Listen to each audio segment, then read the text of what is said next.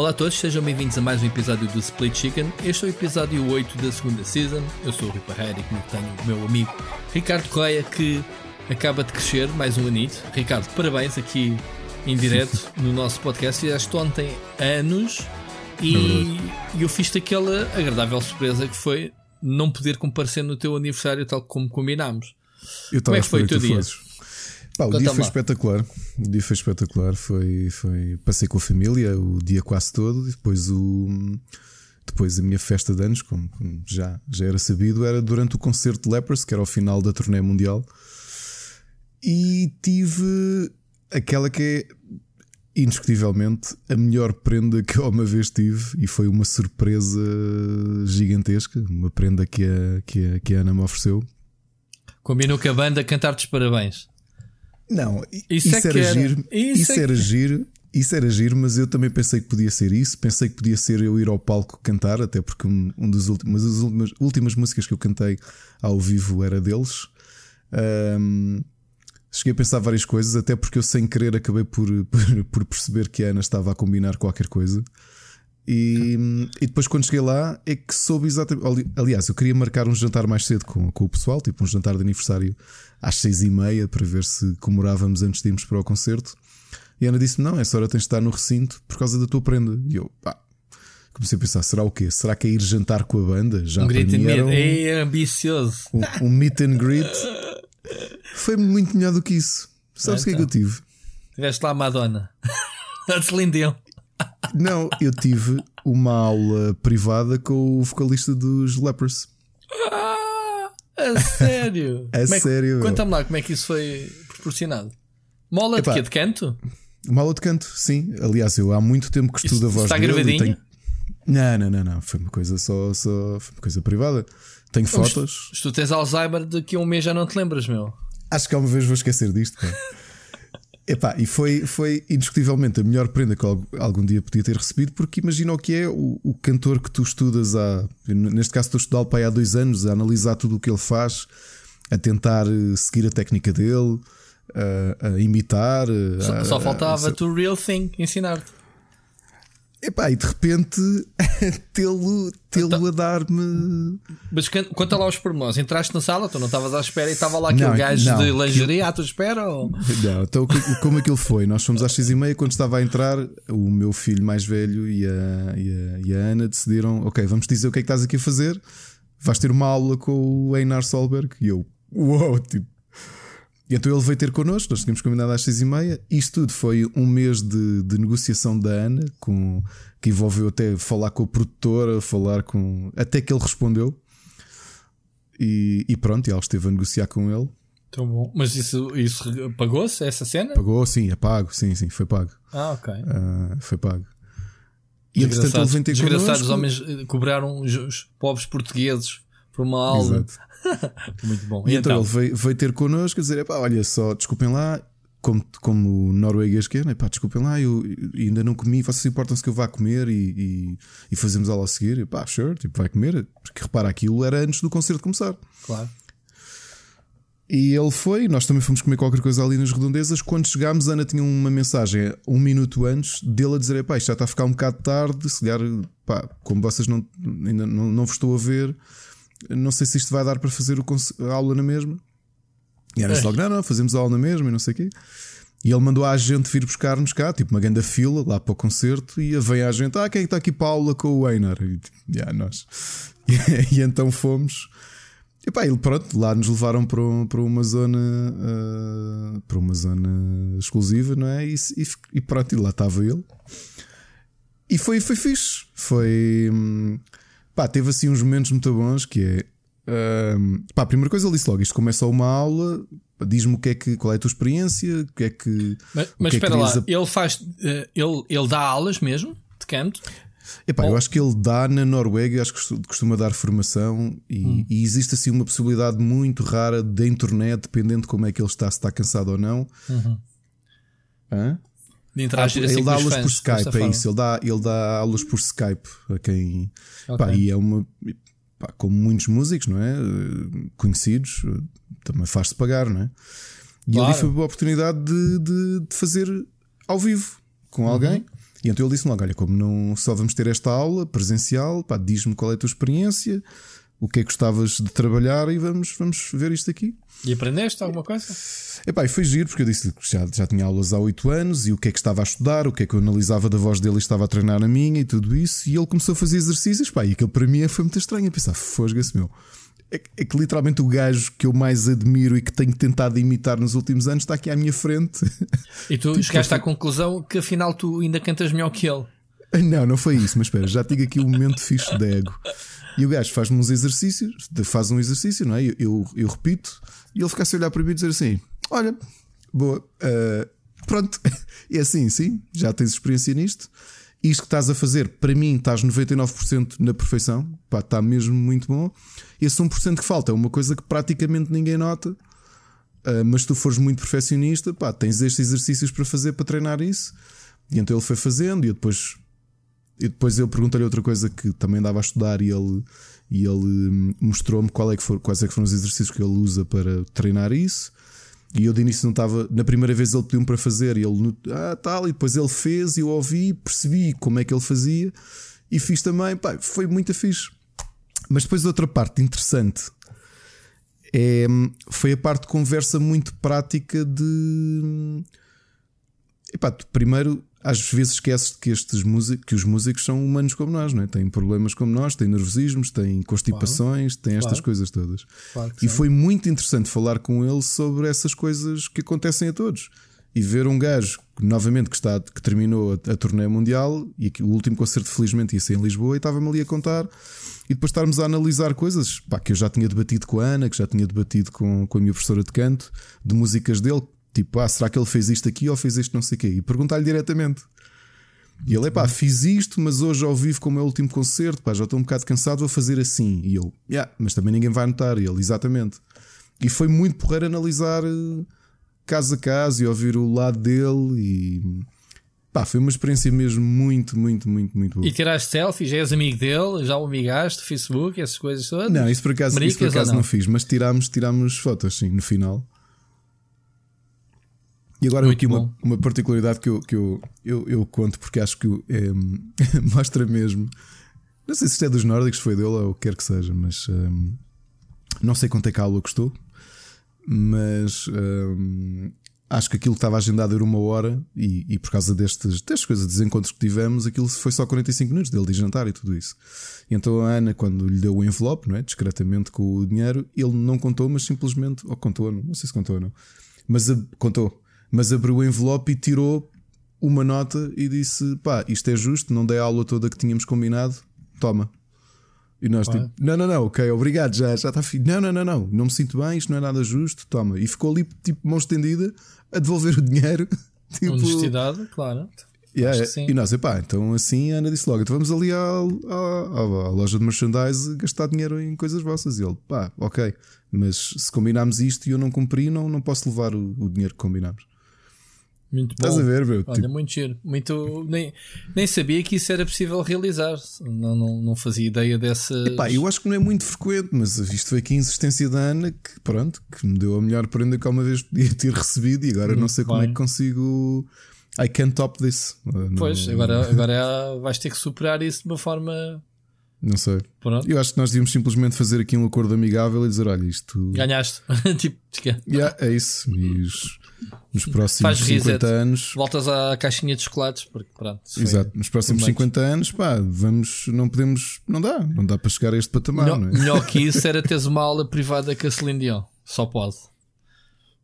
Com a Celine Dion, olha, pois, pois não sei, não sei, Ana, o que é que tu, não? Uma aula privada com a Celine Dion. Essa a palavra privada nunca soa bem, mas pronto. Pois é, realmente. Mas olha que eu tive uma aula privada com ele, mas Ana estava presente, portanto não houve nada que, que tivéssemos feito. Não sei, aula privada no dia da festa de anos, anos privado oh, do tipo, pronto, não sei. É, mas olha, espero mas que tenha sido um dia feliz. Sim. Concerto. Sim, o concerto foi bastante bom. Uh, novamente, como foi o último concerto da turnê mundial, eles esticaram-se, portanto, tocaram muito mais músicas do que tocaram no resto da turnê toda. Okay. Todos as bandas de abertura portaram-se muito bem. Uma particularidade, não sei se já se cruzaram com um vídeo viral que hum, deste fim de semana de alguém no Porto a correr à chuva, um grupo a correr à chuva para apanhar um táxi e alguém que se espeta contra um poste. Não, Isso mas estado a correr... dizeres viral e Porto hoje não é assim fixe. Não ah, pois é. Mas pronto, mas não, por acaso se cruzarem não, não saberem o que é que, qual é a origem. Uhum. Isto foi de depois foi. do concerto de sexta-feira, uma das bandas de abertura que são os Marathon, eles foram foi um dos membros da banda que se espetou contra o poste. Isso eu gravado. não tinha visto o vídeo. Eles filmaram, puseram nas redes sociais deles, aquilo rebentou, tornou-se mais viral do que as próprias Mas músicas. Mas o fez sem querer, espetou-se contra o poste? Foi, foi. Tu vês o vídeo que são eles no Porto, não é? A descer. Eh, uma, uma rua a correr, a correr à chuva para apanhar um táxi e há um deles que se espeta contra um poste daqueles de. Mas de... espera lá, mas quem é que se lembra de filmar à chuva enquanto correm à procura de um táxi? No momento em que um gajo dá um tralho ou se espeta contra um poste. Eu não sei quem era, porque havia alguém que estava parado. Ou seja, eles iam a correr e havia alguém que estava parado. Se calhar, não sei se era algum fã okay. ou qualquer coisa que estava a filmá-los. Mas sei que apanharam precisamente o momento em que eles, em vez de atrair no, no, no táxi, há um que se espeta contra Muito o poste. Uh, e como é que começa o concerto? Porque eles foram a primeira banda de abertura. O logotipo deles, que é um M, pá, tudo muito a sério, o som, e de repente atrás, a primeira música tem 8 minutos, o loop dos 8 segundos do, dos membros da banda a espetar-se contra o poste. Meteram essa cena no concerto. Fizeram. Oh, Sim. Oh, e depois todos estavam todos contentes. Era o último concerto da turnê, todos podres, mas felizes. Uhum. E, e, e, o concerto todo, ou seja, os Lepers acabaram de tocar à meia-noite e cinquenta, o que foi muito, muito mais tarde do Começaram que se imaginava. E eles começaram a tocar, acho que eram 10 e um quarto. Okay, quase 3 horas, né? As outras bandas começaram mais cedo, né? começaram ali para aí 8 e meia, 8 e 40 e, e portanto houve muita música mesmo. mesmo. Brutal. Foi um, foi um bom concerto, foi uma boa festa de anos. Muito um, bom. Muito bom. E foi muita e foi gente, isso, aqueles, tu estavas a combinar um grupo. Ainda conseguiste levar um grupinho de pessoas? Ou... Consegui, consegui. Acho que devíamos ser 18, eh, talvez. Mais é umas lá. quantas pessoas lá espalhadas. Um, estava o telefone. Estava então, não, deste, não deste para a minha falta, não era? Eu estava lá, nem me viste. Pois foi isso. Mas é. vi lá o Romão, vi o Gonçalo Moraes, vi, vi ah, muita gente conhecida fixe. lá. Sim, sim, sim. Muito bom. Foi, foi porrer, foi porrer. E pronto, eh, pessoal, quem está a ouvir, não sei se algum dia. Foi o que eu disse a toda a gente: isto é difícil ultrapassar uma, uma, uma prenda destas. É, é pá, às vezes uh, o sentido de oportunidade, uh, apanhares a banda a jeito, fazeres esse tipo de situação, é pá, lá está, como tu dizes, eles são humanos e, e, e também vão, vão à casa de banho, e, e às santas tu podes ter. Uh, pronto, cruzar Isso é uma piada, eu, eu, isso é uma piada com o Kojima. Já estava-me a lembrar do Kojima da casa de banho, mas não era isso que eu queria ir. Por exemplo, vou dar um, um exemplo. Eu e o Gonçalo Brito, aqui há uns anos atrás, num, num Rock in Rio, ou num Superbox, já não me lembro os Mastodon vieram a fazer, acho que a primeira parte metálica. Yeah, e estávamos na barraca a beber cerveja e de repente olha para o lado e está lá o, pá, o guitarrista ou o vocalista dos Mastodon lá e o Gonçalo, ah pá, ia tirar aqui uma. Eu é que disse, é para vai lá que eu tiro-te uma foto e tiramos. Ele tirou uma foto com ele e estava o gajo estava ali uma cerveja, tranquilo. Tipo, não é assim propriamente uma banda muito conhecida. O gajo estava, um, não, pronto, estava tranquilo o Gonçalo conheceu, pá, vai lá, vai lá tirar uma foto com ele e, e ficaram ali a falar um, um bocadinho. Mas às vezes é assim, a oportunidade de apanhar as pessoas, também ter a coragem de, de, pá, de e, se vamos ou não incomodar as, redes, pessoas, não é? é? E nos dias de hoje com as redes é acho que é uma questão de insistência. A pessoa pode te ignorar, podes, pode uma, uma série de coisas, mas eu acho que. Epá, se tu, como tu dizes, isso é negócio dele e ele, ele cobrou, epá, é perfeitamente normal a gente é que não sabe deste lado que essas coisas uh, acontecem. Agora, quando vier cá os Metallica, eu vou dizer: olha, o, o Trohill dá aulas de baixo, ou, ou, o Lars Ulrich dá, dá bateria, ou como é que é? Ou, não sei se tu querias uma aula de bateria do Lars Ulrich. Mas não, se calhar o. se calhar um bocadinho James Westfield. Pronto. Não, olha, pessoal, isto agora é um, um, uma ligação ao episódio anterior. Uh, o James Hetfield é uma pessoa que nós não queremos que vá sair com o Rui Parreira, porque relembro que o Rui Parreira é a pessoa que o amigo já não fuma há não sei quantos anos e ele põe-o a fumar. O James Hetfield acabou de sair de rehab Quando? e bastava Agora? aqui 2, 3 minutos. Sim, bastava para aí 2, 3 minutos. Outra vez, sim. Ele teve uma recaída. desde Teve, o... por isso não te aproximes dele, só chover. Mas espera lá, desde que ele gravou o Some Kind of Monster que ele já estava bom. Quando ele voltou. Mas entre... não, entretanto voltou. A sério, Acho que notícia pá, umas três semanas, sim, que ele saiu de, saiu de rehab. Se calhar foi entre o Some Kind of Monster e agora esta, se calhar encontrou-se contigo, não sei. É pá, olha, não sabia. Epá, eu tenho- não tenho propriamente nada a fazer stalker dos Metallica, mas pronto. Não sabia dessa triste notícia, porque eu pensei que ele Romão, se estava. nos estás a ouvir, esclarece isto, que o Romão acho que é do clube de fãs português É, dos Metallica. É o não é? boss daquela cena. Portanto, é. Aliás, ele deve ter de telefone. De, olha, se, se Como é quiser que ele se chama? de baixo, pede ao- Portugálica, assim uma cena. Acho que é isso. É, pede ao, pede ao Romão que ele se lhe arranja o número de telefone do, do Rio para, para teres umas aulas de baixo. Outro ele é um bacana. Gosto muito dele, da, da postura dele, da, da maneira de ser.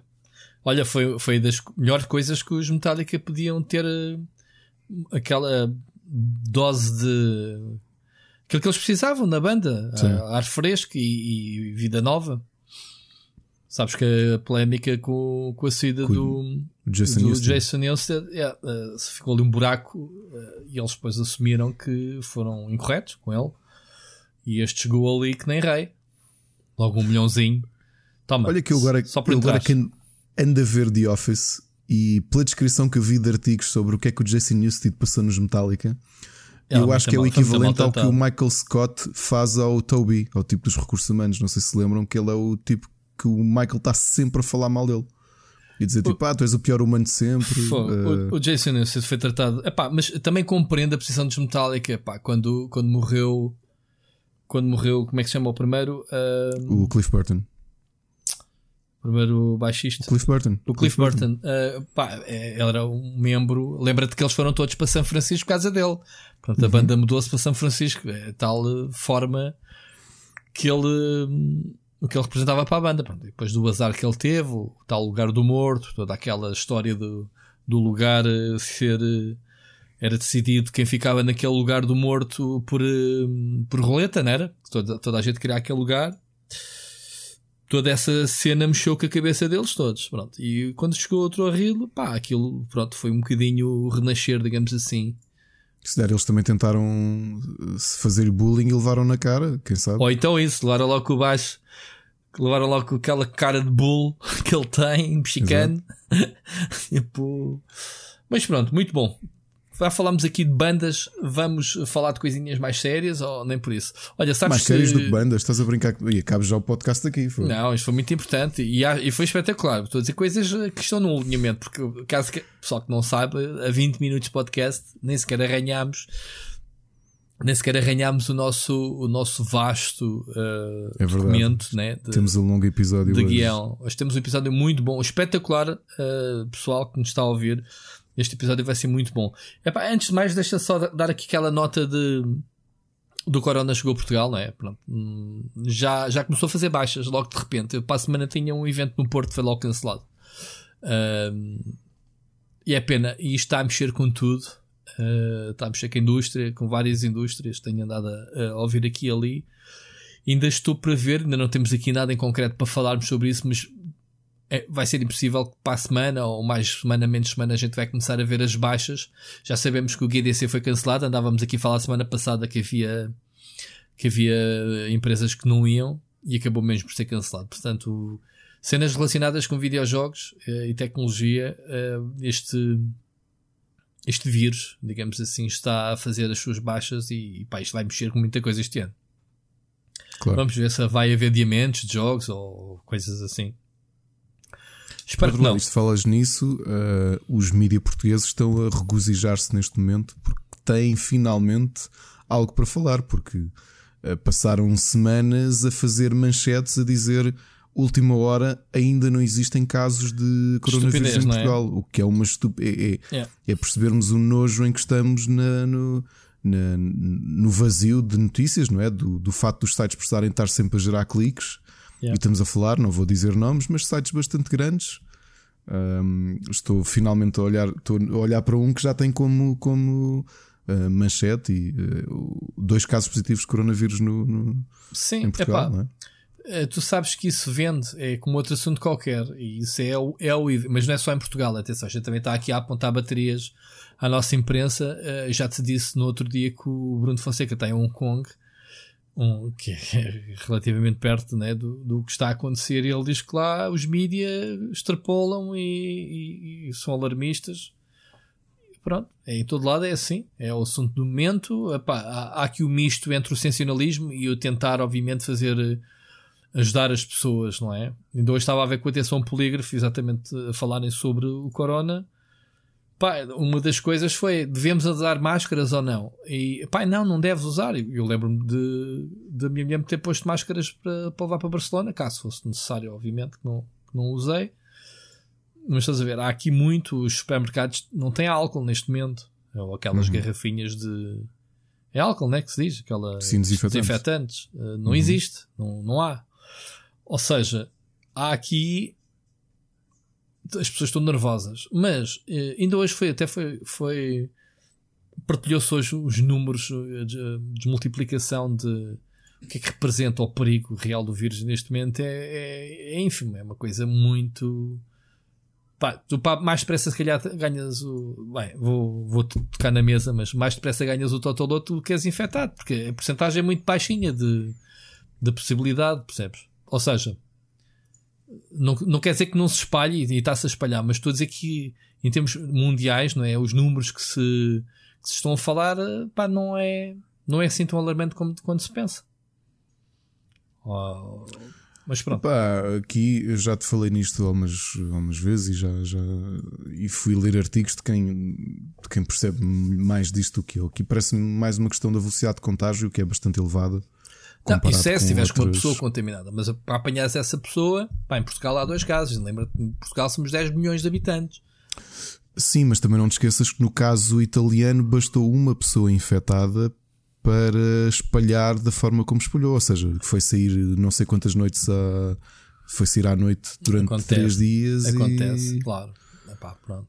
Esta, é, é porque é assim, a gripe funciona, mas não tem este nível de. Porque muita gente por diz é que... ah, a gripe é muito mais mortal. É verdade, mas não tem esta velocidade de contágio. E por isso é que é importante descobrir o paciente zero, que é para depois fazer logo a árvore, não é? De enraizar claro. Eh, o, o, contágio, ou possível contágio, e meter logo essas pessoas de parte. Agora é assim. E já agora que estamos numa de falar sobre isto, o Ministério da Economia vai anunciou, um, anunciou há poucos minutos que o que vai fazer para pessoas que tenham de ficar em quarentena uh, de prevenção do, do, do Covid-19 é que a baixa equivale a baixa por internamento. Isto a pensar se tu tens de ficar em casa em quarentena, quem é que te paga o salário correspondente? É por inteiro. E está a sair um despacho, sim, está a sair um despacho para quem está de quarentena recebe a baixa como se estivesse internado, portanto acaba por receber eh, por inteiro.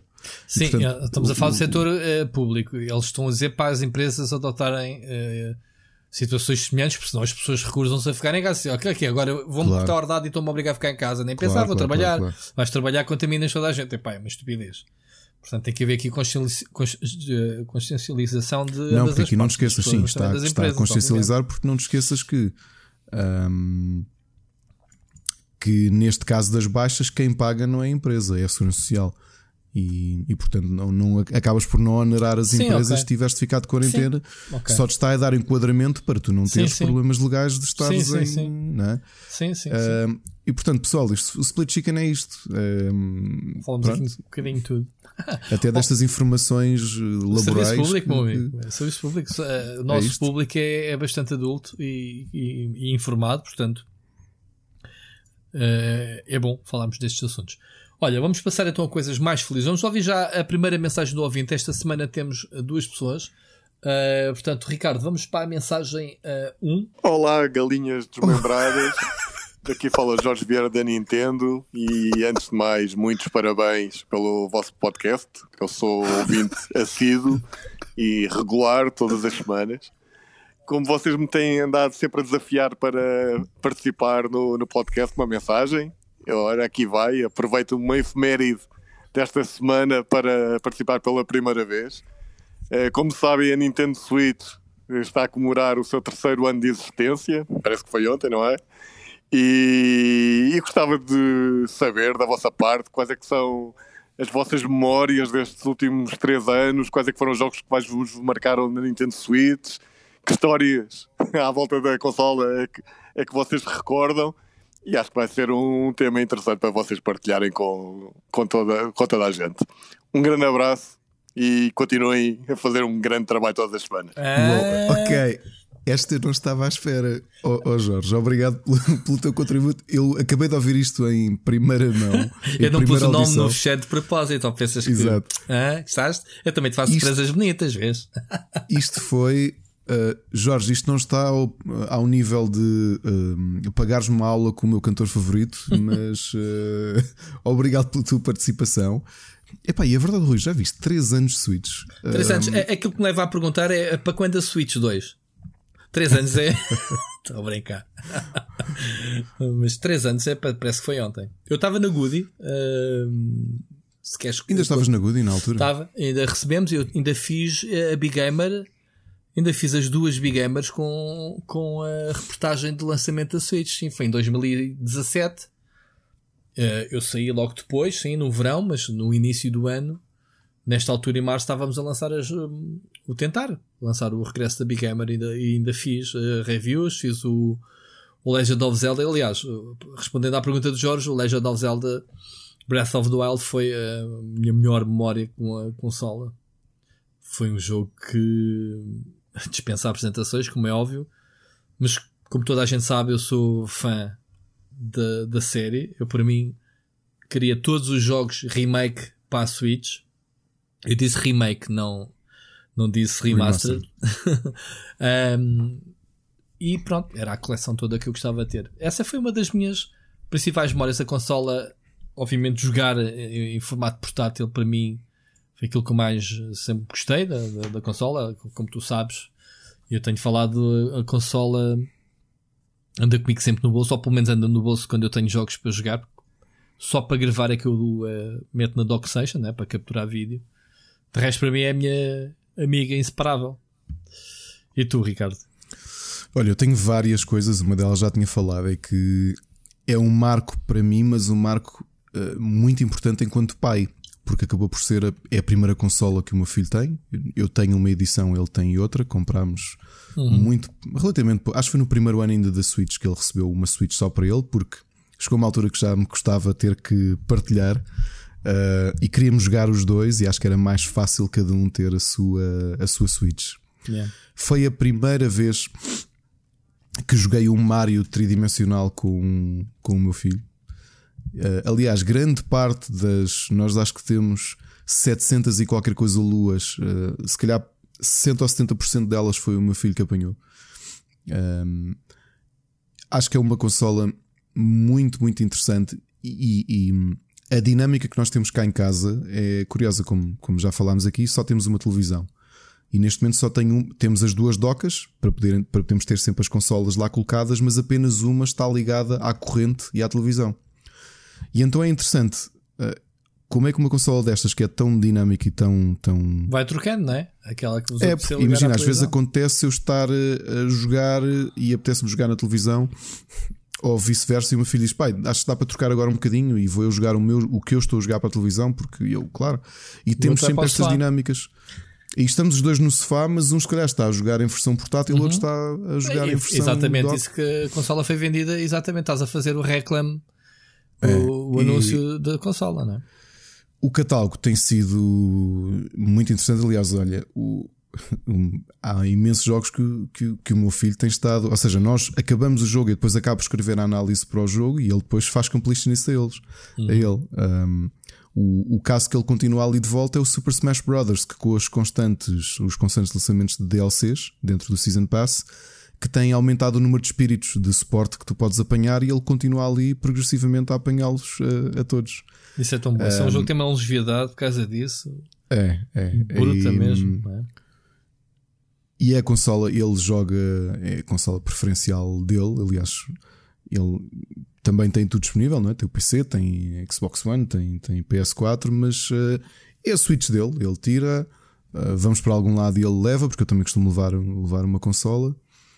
E, e, tem esta facilidade de. O ano passado eu senti isso quando fomos de férias, porque levei uma doca só. E. e quando chegámos ao hotel, liguei à televisão e pá, se nós quiséssemos jogar os dois, uh, podíamos rapidamente fazê-lo. Não custa nada levar a docazinha para qualquer lado, não é? Pá. Olha, uma coisa interessante que eu noto com elas, especialmente, novamente, para quem tem duas consolas ou para quem vai muito à casa de amigos, há um pormenor tão simples e que marca toda a diferença da Switch, que é a rapidez com que tu conectas os Joy-Cons a outra consola. É pá, porque é literalmente encaixar e tirar e está feito. Está feito o sincronismo, estás a jogar com, com noutra consola. E isso a nós ajuda-nos imenso, porque sei lá, a consola dele está docked, eu estou com a minha, pai, queres vir jogar comigo? Eu pus a minha consola, tiro os Joy-Cons, ligo na dele, estamos a jogar juntos. Os Joy-Cons okay. é uma peça de tecnologia. É. Pá, é porque eu lembro-me coisa... a seca que, epá, por muito que fosse fácil já para a altura, mas agora olho para trás e comparo o que tu tinhas de fazer com os uh, Wiimotes e o que tens de fazer agora com o, Joy-Con. O emote não era nada fácil, pá. Pois Quando, pá, eu, eu, sei porque eu tenho 7, 8 emotes ou, ou mais. Uh, Lembro-me perfeitamente de conseguir reunir cá em casa 8 pessoas a jogar uh, qualquer daqueles party games para, para 8 Sim. pessoas, o Nintendo Land, por exemplo. Uh, epá, e às vezes estamos ali tipo um quarto de hora uh, a adicionar uh, os emotes e, e, e, descobrir quem é quem e adicionar o nome e, e os mis e não sei o quê. Que é exatamente isso que tu dizes. Uh, faz, não é? Emparelha-se, mas não, quer, não é muito fácil. É carregar em botões, sincronizar, não é? Com a consola. Mas pronto. Um, Olha, e, pá, e depois termos... o catálogo, pá, estou aqui ansioso e posso dizê-lo porque não recebemos em... eu, eu, pelo menos não recebi, estou ansioso por jogar Animal Crossing, que é aquele jogo que nós já aqui falámos, que aparentemente ninguém joga, mas depois vamos a ver e está tudo aqui a ressacar como um toxicodependente nos eu, anos 90. Eu tenho gozado tanto chego... com o jogo, mas realmente estou curioso. Mas eu sei que o jogo é muito parado, e é. Eu joguei o anterior. Uh, sabes que, não sei se já disse, eu tive, tive até tive uma vez em Espanha que tive mesmo com, com os dois produtores do jogo um casal, não me lembro o nome. E, e eles mostraram na altura o que era possível fazer lá para a frente, tipo cenas desbloqueadas, carradas, de, pá, aquilo é basicamente o Sims, não é? Só que a forma com que o jogo te introduz elementos no jogo, tu tens de adaptar ao ritmo do jogo. Isto na 3DS, obviamente. Agora na Switch, não uhum. sei se já, já li que sim, começas que aterras na, na, na, ilha sem nada e depois não acontece nada e depois começas a desbloquear as coisas devagarinho. Eu estou curioso, mas, mas pronto, já sei, já sei o, que é, o que é que me espera. Portanto, é, é isso. É ir ligando eu, a consola. Apesar disto não ter cooperativo, eu tenho alguma curiosidade. Primeiro quero saber se, se o meu filho vai achar interesse a este tipo de coisas. Um, não tens nenhum anterior que tivesses mostrado na 3DS? Mostrei-lhe há pouco tempo um, o como é que chama? O New Village, não é? O jogo da 3DS. Estive a jogar Sim. um bocadinho, fui, fui recuperá-lo para lhe mostrar e, e pá, e na altura ele pelo menos não. não não é cena Achou engraçado e tudo isso, mas como também não apanhou do início, não, não, não, não mergulhou muito. Mas na Switch já jogámos um Harvest Moon cooperativo, uhum. por exemplo. Uhum. E, e é uma série que eu, que eu gosto. Lá está, porque são séries muito relaxing. Que te parece que não tens, não tens um objetivo claro, mas acaba por ser um, um, um momento diferente do teu, pá, do, teu, do teu hábito de jogo, não é? Que passa por jogos mais dinâmicos, mais de ação. E o Animal Crossing tem esta coisa, pá, e admito que estou muito mesmo. Aliás, o Jorge mandou-nos esta mensagem e ele tem e com toda a compreensão, eu não esperava que ele respondesse, mas ele tem sido chateado por mim, que é uma coisa que não costuma acontecer. Mas já lhe mandei duas mensagens a perguntar: então, pá, então e, e cópias de análise, quando é que chegam?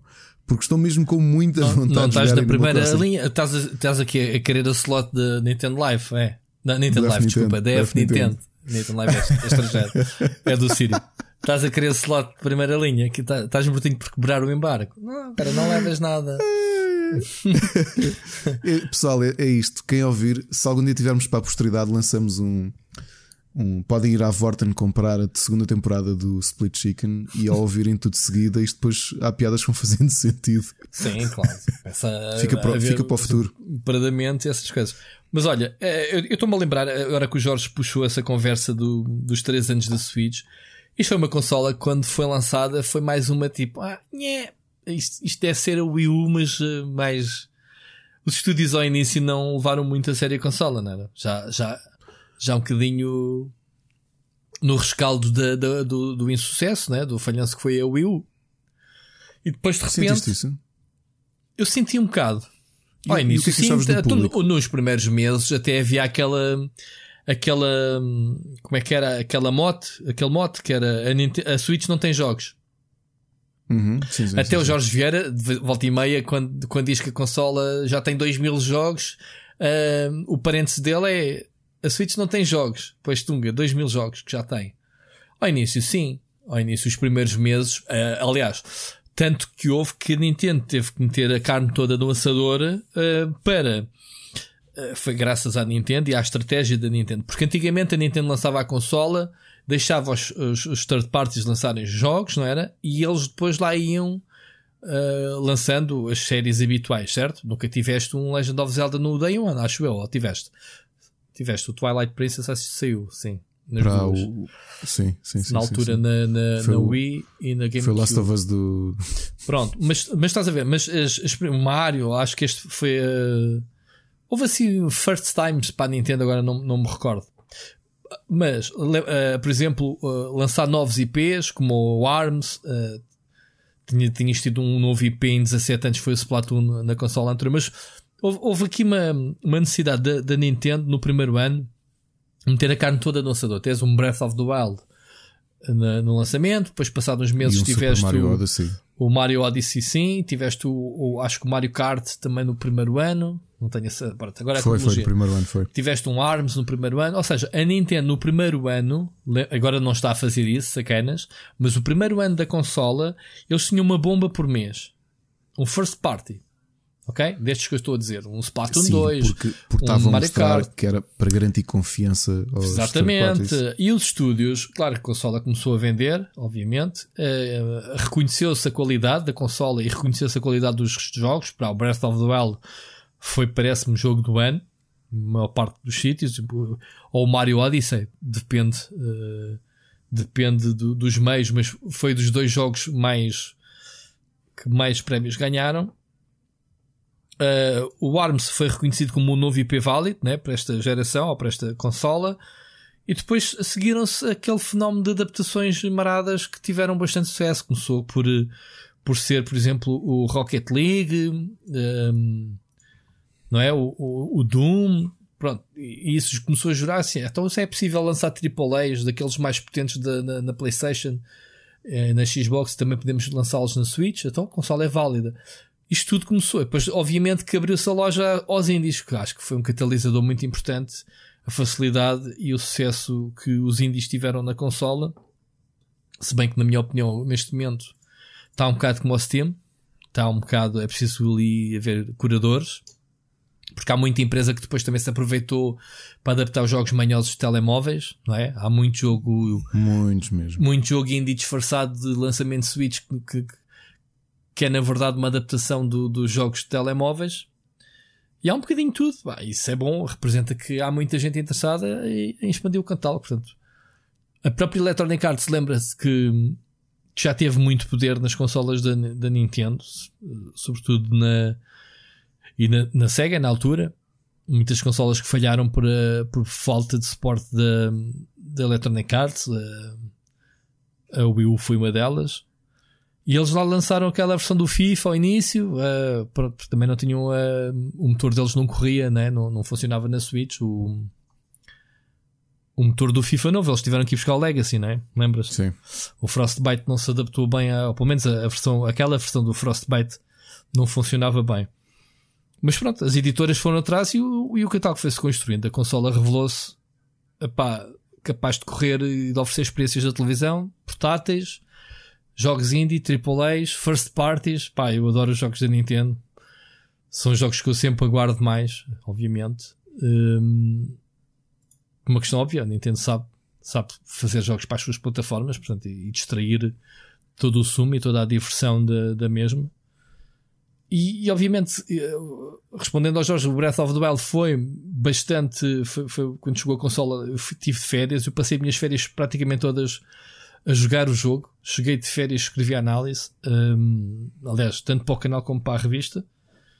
E, e, neste momento é um dos jogos que mais aguardo, é, obviamente, é a continuação. Como é que uma sequela assim direta, como é algo que seja assim muito normal, não é inédito na série, mas não é muito normal que se faça assim uma sequela direta, não é? Como, é o caso do Breath of the Wild, e estou ansioso para saber. E ainda vai sair para a Switch, não é? Ainda vai. Só tem que ser. Achas que a Switch já está já tá para não, ser. Não, ainda tem muito. Não, não, não ainda tem muito. Muita Mas tinta no, para correr. No caso de haver uma. que não há necessidade, o conceito está cá. Não há neste momento uma necessidade de. da Nintendo se reinventar e lançar uma nova experiência, tu achas? Faz parte do, do ADN da Nintendo que é epá, a próxima consola não pode ter nada a ver com esta. Mas também pode, ou não pode? O que é que tu dizes? Pode, que não pode acontecer aquilo que aconteceu com a, com a Wii U. Não pode ser uma Switch, do, uma Switch U ou uma Switch qualquer coisa. Tem Mas- que ser uma coisa. Mas Não antes é de... isso. Estou a falar até do ponto de vista de nomenclatura. Sim, sim. não, não, não, sim, não sim, como a Xbox está a fazer esse erro agora. É uma estupidez. Sim. Pronto. Ah, o, o que eu pergunto é: antes de uma Switch 2, ainda poderemos ver esta consola com hardware renovado, mais potente, É mais memória, mais autonomia, não é? É possível porque mesmo que não seja o hábito da Nintendo fazer isso, nada a impede de. Não é hábito. Não é hábito das consolas domésticas. Nas portáteis, sim, né? Sim, Game claro, Boy, a claro. As DS e a domésticas 3DS receberam para aí 10 receberam versões cada todos. uma. Sim, sim. Eh, Mas eh, sim, domésticas não aconteceu, mas esta também é assim um cruzamento, não é? Portanto é possível que aprenda com. Mas aconteceu. aprenda Atenção com- que a, a Wii teve duas versões. Teve a Wii- Wii Mini, não houve? É assim, pá, mas isso era ridículo, essa versão. Lembro-me de haver e. que era uma versão sem leitor de, de discos. Uhum. que, é, que é isto? Para que eu quero isto? É, é para um público muito específico, lá está. Epá, a Switch, mais um bocadinho de poder, um ecrã um bocado maior. E podias fazer um eh, Switch 1.5 sem necessidade. Ah, O meu medo é que de uns anos, de umas gerações para cá, há um, a Nintendo manda um flop e a manda um sucesso. Tens a Wii, sucesso, Wii U, flop. Antes da Wii, a GameCube foi flop também, não é? Apesar de serem consolas reconhecidas, eh, mas acaba por, por morrerem prematuramente, não é? Corrijo-me se estiver errado. Não é? Tens uma GameCube que perdeu para a PlayStation 2 e para a Xbox, ou melhor, para a PlayStation 2. Depois tiveste uma Wii que foi um sucesso estrondoso. Depois tiveste um Wii U que foi um flop.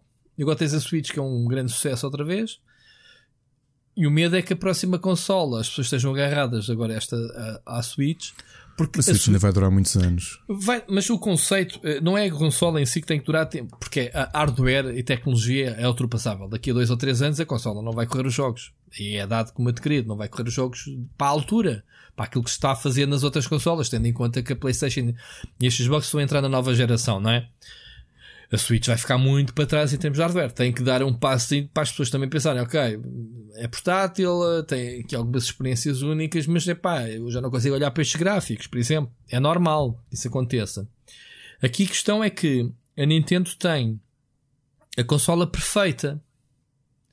Tem a consola perfeita. Tem uma consola híbrida, uma consola que tu levas no bolso para qualquer lado, uma consola que se desmancha, tiras os Joy-Cons, dás um Joy-Con a um amigo, partilham o mesmo ecrã na rua, onde quiserem.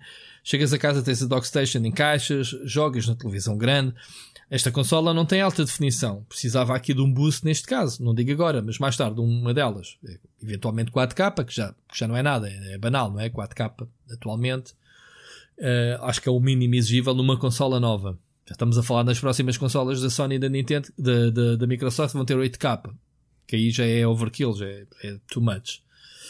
Mas experiências 1080p que esta ainda não tem, não é? É 120, 720, não é? No monitor? Não, não, não manda mais que isso. Um, uma remodelação de hardware, lá está, 1.5, penso que seja uma- um caminho a seguir muito interessante. E acho que isso é fazível e acho que a Nintendo vai, vai arrebanhar, digamos assim, o hardware já ultrapassado entretanto e fazer uma consola mais interessante sem perder a, a noção dela. Mas mesmo no futuro que lancem uma Switch 2, aí já estamos a falar de uma nova geração, o conceito não se podia desviar muito deste. Eu acho que este conceito é perfeito. Não é?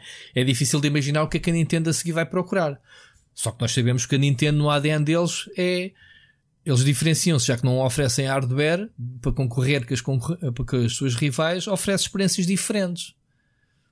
Lá está, se calhar eles já estão a germinar algo que a gente ainda não sabe que precisa, não é? Que é o costume. Claro. Nós não Ainda sabemos. que a Switch tem esta, tem esta, hum, ela é tão prática. hum, epá, por exemplo, uma coisa recente que já, a gente está careca de saber que eu sou fã da série Pokémon. E, e- e joguei, joguei muito em portátil. Já estás a jogar o novo? Qual novo? Então vai ser agora o A novo. expansão. A expansão. Não é expansão, o remake do Pokémon Dungeon Crawler. Ah, não, Adventure. não, não. O Mystery. Não, não, não. Ainda não, não, não estou a jogar. Hum. Hum, mas pá, pela primeira vez ver uma série principal e jogá-la na televisão foi, Nem, um- nem foi tu, nem completamente diferente. não o é? F Nintendo está a jogar. Esse Pokémon. Pronto, não resisti outra vez. Um grande abraço, amigos. Eu estou a brincar. Siga. Siga. Eu estou a brincar. Agora estou a brincar mesmo. Mas é mais, mais um dos contributos. Eu gosto deste modelo de consola que é o que tu quiseres. É portátil, é. É, é, é doméstico, é o, que- epá, é o, é o que é tu o que queres tu quiseres. momento. É, Vai, façam lá quote. A Nintendo Switch é o que tu quiseres. Pronto, amanhã já sabes, redes sociais. Como diz o Bruno Lage, vocês querem um- uma manchete, não é? Então escrevam lá. Falar nisso, o Benfica empatou agora. Estava a perder com o Moreirense agora até aos 90 minutos em, em que o Benfica Moreirense? um segundo penalti. Sim, senhor. Moreirense em casa Então, e estava a perder. O Benfica e conseguiu o Benfica empatar. Ah, crise do Benfica, muito bom. Continua, não, não falemos de bola. É, e é o que eu digo, pá, este programa é atualizações ao minuto. Isto Não, é- mas eu não quero, de bola não quero. Não. Não íamos Então, falar olha, que o teu treinador estar quase a ser despedido e já é o segundo despedimento da época, acho que é inédito. Não, não vamos por aí. Opa, Bora. sabes aquele, aquele meme antigo do. O- não se lembras de não sei quê, o Peppermint Farm, lembra-se? Mano, eu vi uma, eu tive numa época em que o Sporting despediu pai quatro treinadores, portanto. Não, mas não, o problema não é o clube despedir quatro treinadores, é um, um treinador ser despedido duas vezes no mesmo ano. Ele foi, veio do, Sport, do Bolonenses, despedido. É Boss. muito mal, na mesma época. Acho que isso dá achievement. Eu acho que sim. Agora, e raro, falamos de muito Pokémon. ra- ultra raro. Mas eh, pronto. nós falámos de Pokémon, mas não esquecer que dia 27, eh, dia 1 de março fiz eu anos, mas dia 27 foi dia de Pokémon. É? Que teve ali umas novidades, estando no Pokémon Go, foi anunciado o próximo lendário, aliás, mítico, que ninguém quer não sabe como é que disso. vai ser apanhado. Ok, pronto, obrigado. Não, pá, agora como não temos o F Nintendo para dizer isto, é pá, desculpa, também tinha direito a fazer uma piada, não é só tu. Desculpa, pá, pessoal, És tão desculpa. mau. és tão- Bem, estamos, estamos, a, estamos a ser maus, mas não é maus, é brincadeira. É brincadeira. Falas em Pokémon, porque é, é verdade. Eu falo em, em. Ouço a palavra Pokémon eh, por causa desse episódio. Ouço logo F Nintendo, soam logo os. Percebes? Por isso é que pronto. Siga. Dizer. E sim, pá, foi anunciado o novo Mítica, a Nintendo ainda não disse, disse apenas que não vai ser. eh, Mas o novo Mítico ou o Mítico Remaster de- de- do, do Não, Pokémon é o novo Nacional? É no- é mesmo Não. novo? Novo? No, no que é, ninguém é viu. Novo, novo, novo, novo, foi revelado. Já anda vai ser- imagens na net desse mítico ou não? Já porque eles anunciaram. Ah, ah, Oh, bolas, não, não entres por aí. Mas de- provavelmente vai ser para apanhar da forma que a Nintendo tem feito, com um código. Ou... daqueles que dizem a um sítio, um centro Sim, comercial exato. e dão-te lá o código. certeza. Com Isso certeza funciona, essa partilha? Funciona, pá, funciona. Normalmente, porque isto depois, Ou seja- acredito eu, e o Jorge e o Gonçalo, se quiserem que nos desmintam mesmo em off, acredito que isto também passa muito por hum, eh, negociações comerciais com Eu algumas lembro lojas. da, do Jorge aqui há uns anos atrás, sim, convidar a malta a ir a um sítio qualquer à- ao cinema, ou uma festa, ou uma porcaria qualquer, que iam andar lá a dar Pokémons Sim. lendários. Só que esse Pokémon é único, está na tua consola, tu não podes eh, duplicá-lo para mim, né? Ou, vem- ou, ou dás-me ou, não, ou, ou esquece, né? Sim, é isso mesmo. É. Sendo que os Pokémons míticos, agora que o Pokémon Home já está a funcionar, não são transacionáveis no sistema global. Ou seja, a única forma que tu podes trocar Pokémon, estes Pokémon míticos é hum, a troca direta. Ou seja, tu és meu amigo e eu troco contigo e mando. De outra forma, não há. Não dá para trocar online. O Pokémon Go ainda era mais velhaco, porque tinha três eh, Pokémon especiais, um para cada continente. Lembras-te disso? Sim, Havia um sim, para a sim, Europa, sim, sim, sim. um para a América e outro para a Ásia. E tu não podias Eu- apanhá-los fora de- do território. Eu estou a jogar a sério o Pokémon Go há duas semanas por causa daquele mítico que é exclusivo de Pokémon Go e que eu já tenho um e estou agora lentamente a jogar para, para Mas apanhar mais dois. o, mandas o para a Switch depois? Sim, sim, já mandei para a Switch. Assim que eu apanhei, mandei logo para a Switch. Antes, antes mais, Para estar no banco. Está no banco guardadinho. Já estás a pagar o tá banco? Já tens a subscrição? Sim, paguei logo os 15 euros no dia que saiu. Foi logo, toma, está aqui o meu dinheiro, obrigado. É, reclamaste, mas pumba, toma. Eu disse, pá, lá, eu reclamei, mas tenho as duas cópias. então, Uma delas foi oferecida, sim, mas depois comprei mais uma cópia de Pokémon. E está lá tudo certinho? Não te faltou? tá lá tudo certinho. Conferiste se tens lá os Pokémons todos? Está lá tudo, está lá tudo. Transferi tudo do banco, paguei as unidades do banco estes anos todos, estou a pagar o Pokémon Home. Pá, é o que eu te digo. Como eu, grande parte do sucesso que, a- que o Pokémon teve na Switch este ano são, são pessoas como eu que criticaram. E o jogo, já dissemos aqui, não é excelente, não é de perto nem de longe o potencial do que poderia ser. Não é pá, só que é síndrome de Estocolmo. Eu tenho que ter aquilo. O que é que és que eu te diga? E o Season Pass vai ser a mesma coisa. Eu por acaso aqui- estava estava destinado a acabar este Pokémon e, e, e ia dizer assim: é o meu primeiro Pokémon. E quase, pá, não sei porque é que não, não parei, estava-me a divertir imenso com o jogo. Estás como o Miguel Nogueira que também andou pai ao sétimo a- treinador, sétimo, acho eu, são oito, Ok. né? Mas depois já ouvi dizer que tens que combater eles todos, os oito de seguida e fazer mais umas voltas, né? ainda me faltava um bom bocado para acabar. Sim, depois ainda tens o post, post ainda tens coisas para fazer. Sim, mas o meu problema do jogo é que eu queria apanhá-los a todos e não tenho tempo para isso. Nem sei, como é, nem sei como é que é de apanhá-los. Enfim, deixa para lá. Deixa para lá. Mas gostei muito. Joguei muitas horas, fiz a review, tranquilo. Epá, para mim, que eu não sou fã, estava fixe. É aquilo. Pokémon é aquilo. É apanhar Pokémons. Pronto. Siga. Siga, Pabinho. Ricardo, vamos passar ao próximo tema. Qual queres acrescentar Vamos. alguma coisa da Switch? Jorge, Não, antes de mais, muito obrigado. Olha, eu não estava à espera desta mensagem. Recebi a mensagem de Jorge a dizer: Olha, tentei-te mandar uma mensagem no Anchor, vê lá se chegou. Fui ver, não estava cá nada. Pedi-te para repetir, eh, expliquei-lhe outra vez como é que se mandava e recebi logo de seguida. Fiquei muito contente. Portanto, agora falta a PlayStation, a Microsoft e o resto da malta da indústria que comecem a mandar. Portanto, estamos abertos a todos. Poc- O Pokémon, o que é que eu ia dizer? O podcast está aberto a, a todos os, os, os leitores, leitores do site, do, do Rubber Chicken, do, do canal Split Screen e agora deste novo espaço que é o nosso podcast. Novo, já temos quase oito meses disto, Ricardo. Duas seasons. já viste? Já já vamos viste? quase. Enfim, hum, mandem mensagens porque isto faz muito sentido. É que a interação uh, ainda temos até ao fim do programa mais uma mensagem, portanto, aguardem. Já sabem que na descrição está lá. E se não souberem, mandem mensagens de. Tenho montes de pessoal, montes de pessoal. Quando eu digo montes de pessoal, são dois ou três que já me vieram dizer que às vezes querem mandar, às vezes não lhes dá jeito, outras vezes não se lembram como é que é, não sei o quê. Mas há muito pessoal que ainda não mandou que está com intenções de mandar. Portanto, vocês que ouvem, estás a ouvir neste momento agora que estás aí, estás na casa de banho, esta já também já é uma das piadas. Estás na casa de banho, não há códigos, o Filipe não mandou esta semana nenhum códigozinho. Ahm, ou estás no ginásio, manda, manda a tua mensagem. É só carregares aí no botão se estiveres a ouvir no Anchor ou, ou instalem o Anchor, nem que seja só para mandar mensagens. Eu agora, sabes que agora já ouço no Spotify, Ricardo. É realmente da noite por dia. O leitor não tem nada a ver. O Anchor não tem. Sim, não dá não para sítio. pá, Sim, não sim. guarda, obriga-te a, a escarafunchar a ver onde é que tu ias. Pá, é uma experiência totalmente diferente. Pronto, o Spotify. Só, o Anchor pertence ao Spotify, atenção. Só que o Spotify não tem a ferramenta de mandar mensagens. Ahm, já somos auditados pelo Spotify, Ricardo. Ainda não tinha dito isto em off, portanto já fiz finalmente o registro. Eu que sou preguiçoso. Já Ah, com as categorias certas e tudo, é isso? não, eu abri a página de. Há uma página Spotify for Podcasters e então só, só tive que preencher os, uns dados básicos e, e indicar qual é que é o RSS, que é o de sempre. Uhum. Uh, reencaminhá-lo, fazer uma confirmação por mail a ver se eu era mesmo o dono do podcast ou não. Dá-te umas estatísticas, eu depois partilho, obviamente, contigo. Mas está agregado à minha conta pessoal do. Isso é que não dá para fugir, tens de ter uma conta pessoal do Claro. Spotify, é a minha. Não há aquela, aquela cena de creators, é uma coisa para músicos, não tem nada a ver com isto, portanto, não dá para mudar.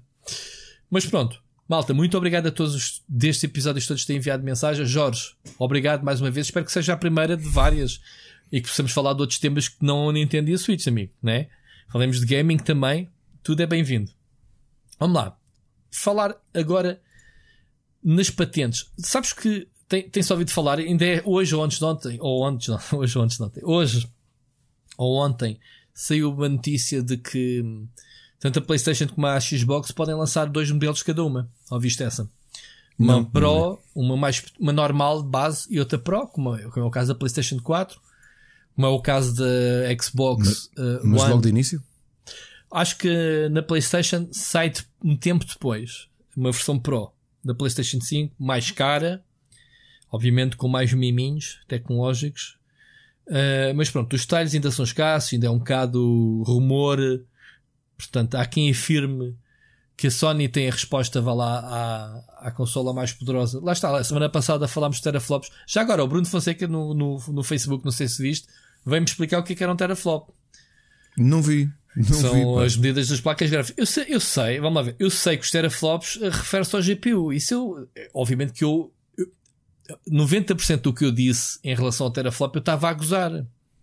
O teraflop é aquela cena da vírgula flutuante e não sei o que, é um valor eh, para medir a potência da, da placa gráfica e que nos últimos 10 anos, estava-me o Bruno a explicar que são que as placas gráficas são avaliadas em, em teraflops, tirando as novas RTX que, que acho que a Nvidia tentou introduzir uma nova forma de medição em ray tracing ou o que é que é, e acho que não resultou. O, o que eu estava a dizer era as pessoas pensarem o que é que é um teraflop, né? Era, foi isso que brincámos eh, a semana passada. Ahm, agora, fala-se nesta guerra de detalhes de consolas que ainda não se sabe ao certo, ainda não foi revelado lá, os specs oficiais, digamos assim, lá está. Provavelmente porque ainda falta muito tempo. Mas há um dos mistérios muito grandes que é o DualShock 5. Se é que se vai chamar DualShock, tal como a PlayStation 5. Até bem há pouco tempo não se sabia se era realmente PlayStation 5 ou não. Mas existem muitos rumores de como poderá ser o DualShock. Já viste algumas dessas patentes? Já, já, já. Já tinha visto. Ou seja, Estamos Sem a falar de luz, não é? Para, para...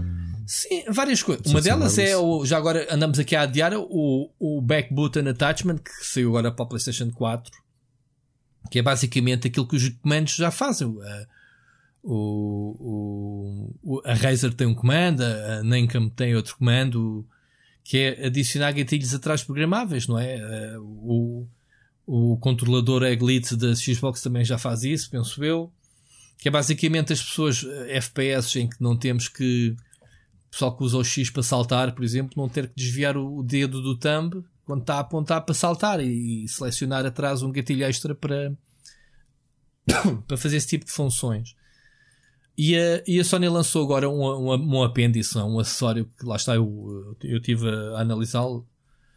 Uh, já falámos aqui em off, não sei o que, que é um, um- uma coisa que funciona. Portanto, eles estão a testar se, se é bem recebido ou não para introduzir ou de origem no próximo comando ou como ou como um acessório ou este acessório possa vir a ser compatível com o comando. Pronto, não se sabe.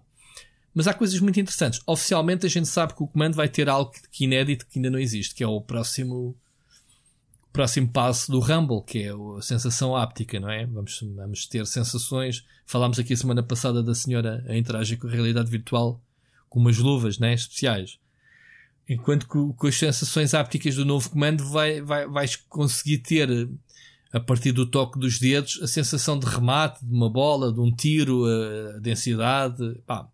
Um bocadinho que, a- que a Xbox está a fazer com os gatilhos sensíveis, não é? Sim. Um, há outras coisas que eles estão a. outras coisas que eles estão a tentar fazer é. Um painel. Fala-se que uh, este painel tátil pode evoluir para um painel LCD com informações. Portanto, Dreamcast all over again. o Dreamcast era um, era um gadget, Era não um- era a parte que se encaixava ali. Sim. Uh, um- era um. Como é que se chamava? Um Tamagotchi, não era? Era, era. podias usar aquilo como um Tamagotchi, era um cartão de memória, ao fim e ao cabo encaixado no comando. Vou Este olhar para não. o mesmo agora, um cartão de memória desse. É, pronto, este aqui é mesmo o, o comando, aquele ecrã tátilzito, ser um, um, um ecrã LCD embutido, no, no- embutido no próprio comando, que tem informações práticas no próprio comando. Acho que faz sentido, pronto, faz sentido se isso acontecer. Eh, os portáteis hoje em dia, por exemplo, já têm dois ecrãs, já têm o, o touchpad, que, é- que é o- a zona do, onde se mexe o cursor, já, já é um segundo ecrã, digamos assim, mesmo pequenino. A Asus tem algumas soluções dessas. Faz todo o sentido que numa época em que os, os OLEDs e os LCDs eh, são bastante comuns com os telemóveis, os próprios telemóveis que já têm duplo ecrã, ecrã à frente, atrás, temos na geração dos telemóveis dobráveis, faz sentido que o comando evolua para essa, para essa parte. Fala-se também. Há tanta coisa que se fala, não é? Eh, mas isto, atenção, fala-se com base de documentos eh, que a Sony submete para patentes. O registro de patentes não significa um produto final. Significa Sim. que eles andam a investigar e estão a registrar Sim. patentes. E, Sim, porque pode ser algo que estão para mesmo para evitar que os competidores possam chegar a tecnologias semelhantes ou soluções semelhantes em alguns aspectos. Exatamente, exatamente. Uma das últimas, um dos últimos documentos de patentes dava conta de um mecanismo que também encaixa como o, como o back button attachment para podermos carregar o telemóvel uh, via wireless, ou seja, sem fios. Tem uma dockstation, encostas lá o comando e o comando está a carregar sem fios só estando lá encostado. Com a particularidade de podermos pegar nesse próprio attachment, mantê-lo agarrado ao comando, portanto fora da base, e esse, esse attachment serve como um power bank que dá alimentação extra à bateria do comando, portanto uma longevidade maior. Claro. Eu meti-te aí até, Ricardo, para tu ver alguns Parece-me sim, eu já, eu, eu já tinha lido da, da o, o, que tinhas escrito. Hum, sim. Já tinha lido o artigo e. Epá, há, há coisas bem malucas. Yeah vamos continuar a ver este mistério todo à volta de o que é que, o que, é que vão ser os dispositivos, o que é que vão ser as respostas da, da PlayStation Sim, sabes e da Xbox. O comando é a tua ferramenta para interagir com a consola, portanto é normal. Por exemplo, o DualShock 3 foi um flop. Pá, o comando era horrível, os gatilhos escorregavam. Uh, não sei se te lembras. Este eu gosto, o DualShock 4 eu gosto o muito. O DualShock 4 é brutal. Muito confortável. É confortável. Aliás, nesta geração levezinho. eles trocaram.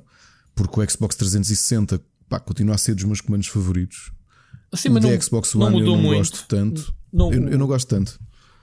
Acho muito menos ergonómico, muito menos confortável, muito menos. Uh, Sim, eu uh, gosto mais do da, da PlayStation 4. Neste, neste, nesta, na PlayStation é, 4, é. este DualShock 4 é confortável, como tu dizes, é muito levezinho. Um, epá, os dedos chegam a qualquer lado, os, os polegares vão facilmente ao, ao ecrã, ao painelzito no meio. Uhum. Uh, e os gatilhos são confortáveis. Na PlayStation 3 eu lembro-me de estar com os dedos nos gatilhos e de repente queria disparar e já o dedo não estava lá. Com, com o tempo que estávamos agarrados. Um, um, exemplo. Outra coisa que se fala também para, para este comando, para o DualShock 5, outra patente é reconhecimento de voz, portanto, poderes interagir com um sistema, um assistente virtual eh, em que tu possas aceder a menus, aceder a informações dos jogos, uh, dar comandos vocais e o Parece próprio perfeitamente eh, compreensível que haja uma tecnologia dessas nos dias de hoje, não é? que já é um, quase um dado adquirido para outras plataformas. Pá, os telemóveis é um têm já os assistentes, os Alexas e os Googles Assistants é. da vida. É, é, é um passo lógico. Uh, é preciso é que não é só questão de ter ter, mas que depois os produtores e, e as empresas consigam dar-lhe uso, né? Estamos aqui a falar de, do, do um misto entre os comandos ápticos que, que te dá um feedback do, do, por exemplo, tu dás um comando de voz ao, à consola e em vez de receberes, porque não vais estar a ouvir em sobreposto aos jogos, o feedback que é a Alexa ou qualquer assistente dá-te uma resposta de voz. Tu falas para ela, procura-me um restaurante. E ela diz: então, é, estes restaurantes estão aqui listados, ou fala mesmo direto contigo. Tu na consola não faz sentido a consola falar contigo. Mas o próprio comando vai dar um feedback tátil. Vais sentir nos dedos que, tu, que a tua instrução foi percebida pelo sistema. Que depois há de ser devolvida no jogo, ou o que é, o que, é que tenhas pedido. Há muita coisa, há muita coisa gira. Uh, uh, olhando para as patentes, Umas até podem ser oficiais, a maior parte delas acho que foram mesmo submetidas pela Sony. Uh, há um site só dedicado a, a, a esgravatar as patentes. Patentes. Há muita coisa de telemóveis e isso que se sabem. Que se sabem que as empresas estão a trabalhar. Isso pode se traduzir em produtos passado dois ou três anos, atenção. Mas pronto, tudo o que seja comandos da PlayStation 5 tem sido muita coisa. Porque a Sony também não diz nada. Não é? Portanto, ainda não revelou. Uh, Falava-se que na, que na GDC pudessem falar sobre o comando. Lá está, foi adiado, foi, foi adiado, foi cancelado. A Sony foi das primeiras empresas a cancelar a presença exatamente por causa do Corona. Uh, aí é que é uma boa altura para se falar de hardware, para se falar de produção, não é? Sim, questões técnicas. Yeah. E foi lá que o ano passado a Google anunciou o Stadia, pronto, para quem não, para quem não teve a oportunidade na altura de assistir. E pronto, ficamos a aguardar que estas. Havíamos de falar nisto oficialmente mais tarde, né, quando soubermos como é que será o comando. Ah, outra coisa muito gira que também, que também foi anunciada, mas não tem a ver com o comando, é um acessório. Imagina a Stream Deck da Elgato, vá. Um, uma base que, que é ligada à consola que fica em cima da mesa que serve como centro multimédia para tu carregares play, para, para teres acessos diretos a vídeos da consola, para acederes a conteúdos multimédia. Estás a perceber? E isso, foi, essa patente foi submetida por quem? Uh, não sei. Eu nem sei onde é que vi isto. Eu tenho aqui. Foi uh, um periférico. É que acho curioso a, a, Sony preocupar-se com essa, com essa componente. Sim. Uh, foi submetido pela Sony. Curioso. Ou seja, o acessório em si parece um, um, um Game Boy Micro até tem um D-pad e quatro botões, portanto, e com um painelzinho. Uh, é suposto, portanto, ser algo que podes. Mas depois tem um ecrã com menus de Listen to Music, Play Downloadable Minigame, portanto, para minigames. Aí sim parece o Tamagotchi do, da, da Dreamcast, não é? Watch TV, Play Game, Check Email, uh, ver imagens, uh, uma série de, de cenas. É, é, estranho, mas sim, é mais uma das patentes. Uh, é uma das patentes que apareceu. Portanto, não tem nada a ver com o comando, não tem nada a ver com a PlayStation 5, mas sim um acessório. Um acessório que não tem nada a ver com nada, uh, que serve como um, companion, digamos assim, tecnológico.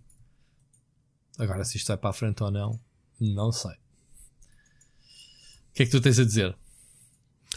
Tanta especulação, eu percebo que nesta fase toda a gente quer esgravatar e, e, escavar para, para tentar identificar dentro daquilo que é registado o que é que pode ou não chegar a. Um, o que é que pode não chegar às versões finais, mas temos que nos lembrar também que o que aconteceu com o Switch, tanta especulação, tanto tanto fumo que a própria Nintendo lançou com, com patentes que ninguém sabia bem de onde é que a coisa podia vir e conseguiram surpreender muita gente com, com o anúncio da Switch. Achas que isto das patentes também pode ser uh, desviar atenções? Muitas vezes acho que com, com, com, a importância que tem este tipo de negócio, uh, não acredito que seja inocente receberes uma enxurrada de, de material patenteado mas os patentes uh, pagam-se, não é? Tu registras uma cena para ser tua e pagas o belo sim, por isto. Mas estás a fazer o dois em um, estás a registrar tecnologia que é tua e soluções são tuas, e por outro lado estás a criar ali uma confusão de pá, será que isto está? Será que isto não está? Será que é para agora? Eu não sei como é que funcionam as patentes. Se tu simplesmente espetas para lá um, um, desenho, um desenho com bullets, acho com que, features.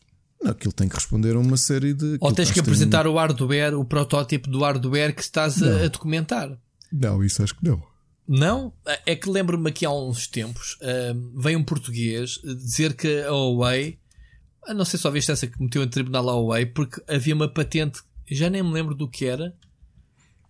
Pai, não quero estar a inventar, mas era uma patente qualquer, ou relacionada com os smartwatches ou com os próprios telemóveis, e que ele diz que inventou. Inventou, mas ele simplesmente registrou na América uma patente com aquela ideia, diz ele. Epá, mas lá está, da ideia tens uma ideia, tu não vais registrar uma patente tecnológica de uma ideia, não é? É estúpido. Não é? Pá, tens uma série de passos para... Ideias não se, não se não têm copyright nem patentes, mas, Sim, mas a coisa tem que estar suficientemente desenvolvida Exato, para é isso que eu estou a dizer. Tens de ter um protótipo funcional com as ideias que tu estás a tentar submeter como tuas.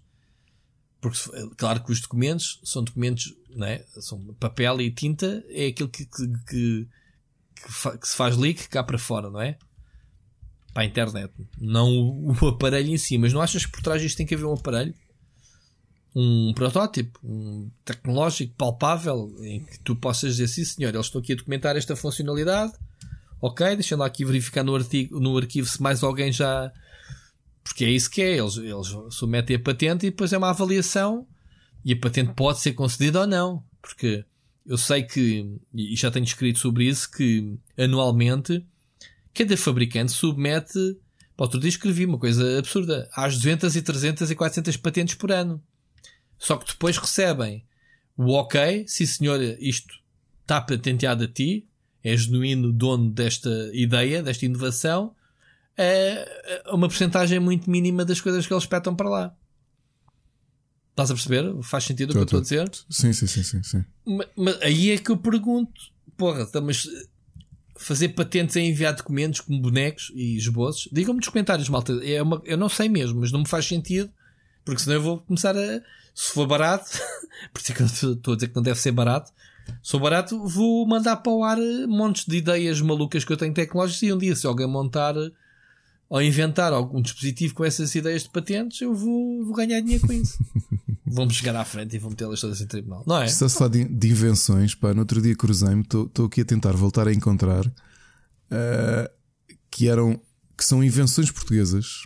Uma delas que eu não sabia, uma já sabia que era o multibanco, já sabia que tinha sido inventado inventado para Portugal. Via Verde. Mas a Via Verde também. Sim. E outra é hum, as bolas de proteção de vento dos microfones. Foi inventada por um engenheiro uh, que trabalhou muitos anos na RTP.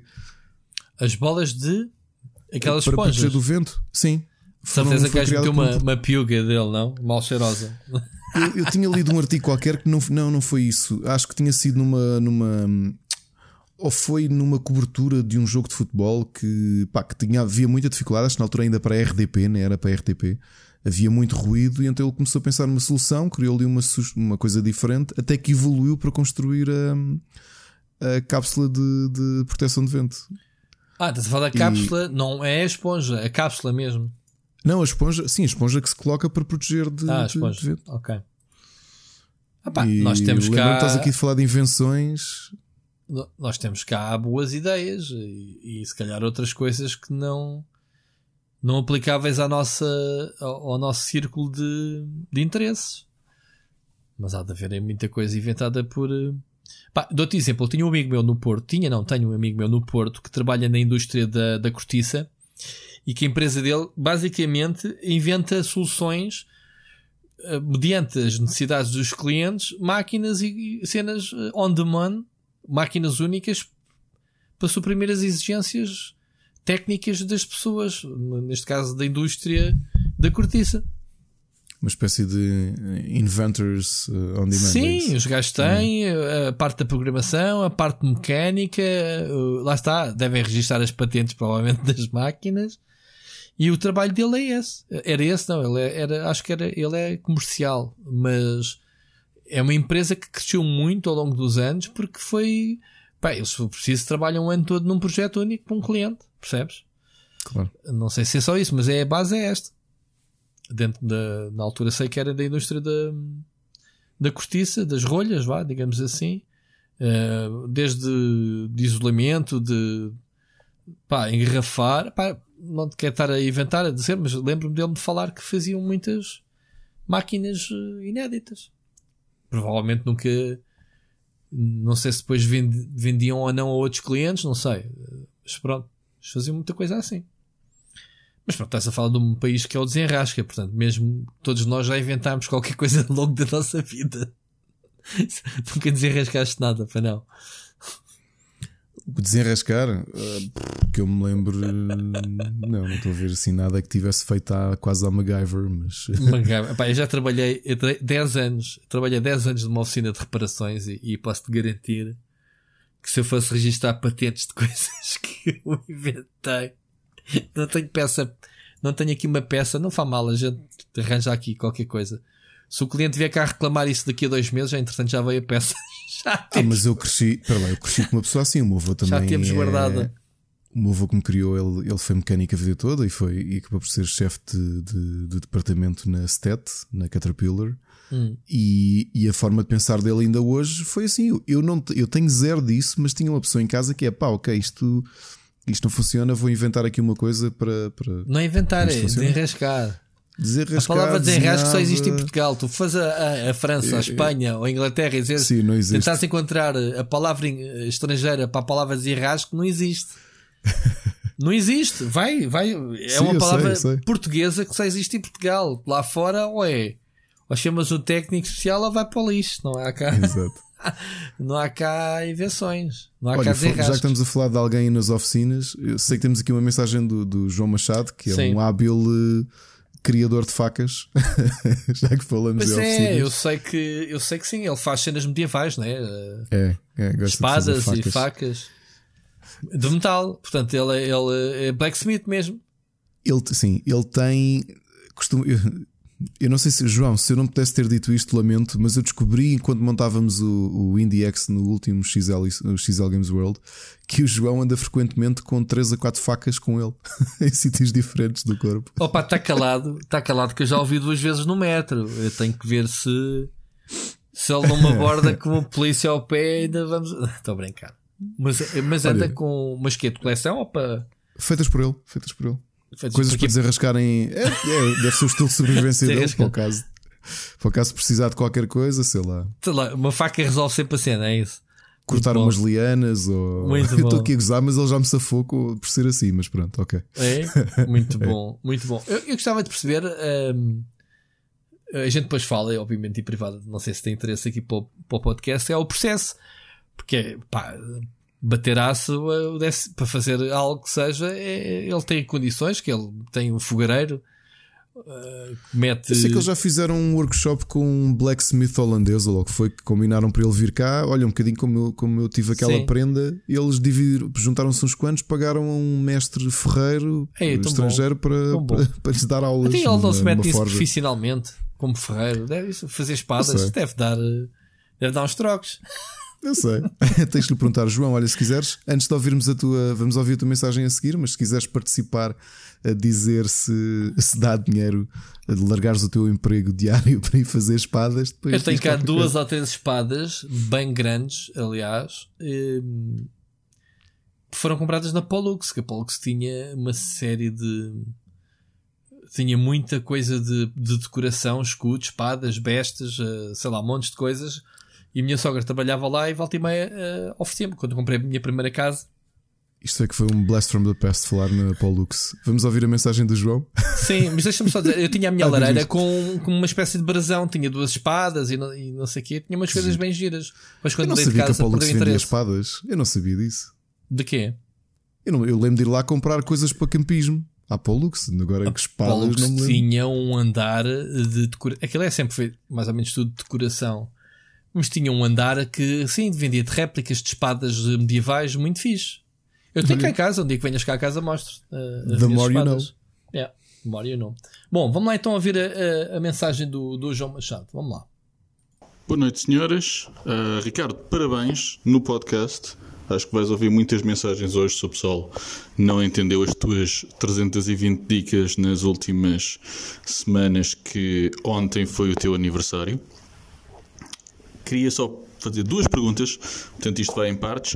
A primeira, quero-vos pedir um comentário acerca de um porta-voz da Platinum ter eh, confessado que o Kickstarter do Wonderful One on One era simplesmente para medir o mercado e não para financiar o projeto. E a segunda parte, que é ehm, o facto de quem está a fazer o Baldur's Gate 3, financiado pela Hasbro, o irem meter em Early Access. Que para mim não é para isso que essas plataformas servem, mas pelos vistos para grandes capitais é. Obrigado.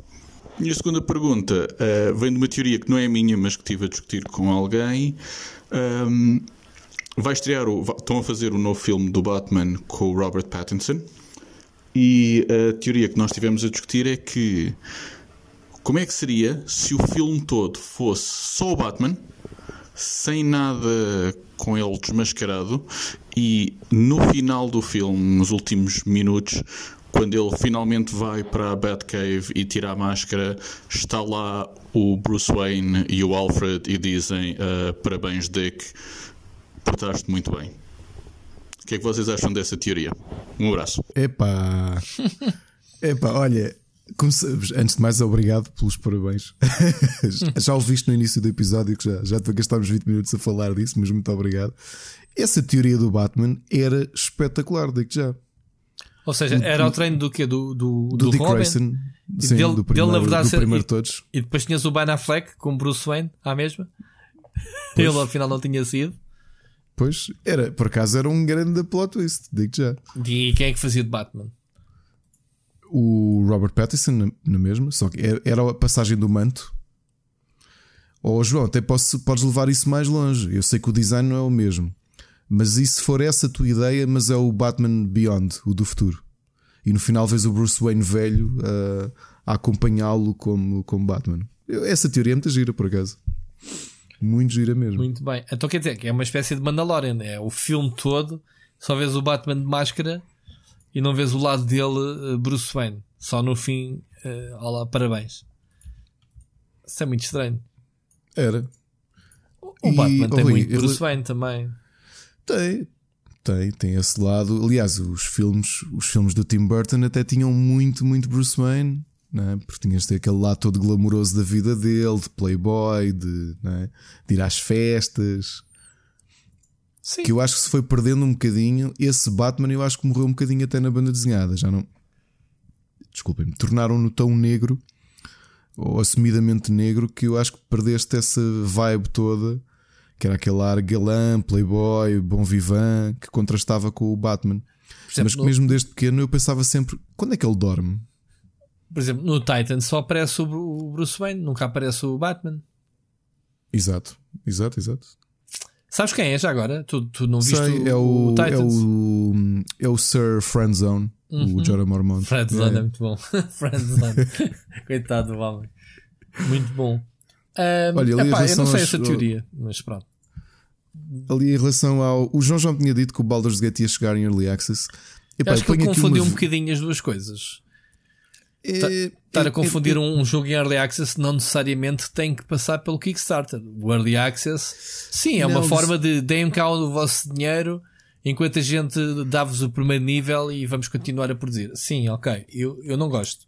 Mas não é só por isso, o Early Access de base também deveria servir para outra coisa, que é tu vais ouvindo o input dos, do, do público e vais alterando quase uh, live, não é?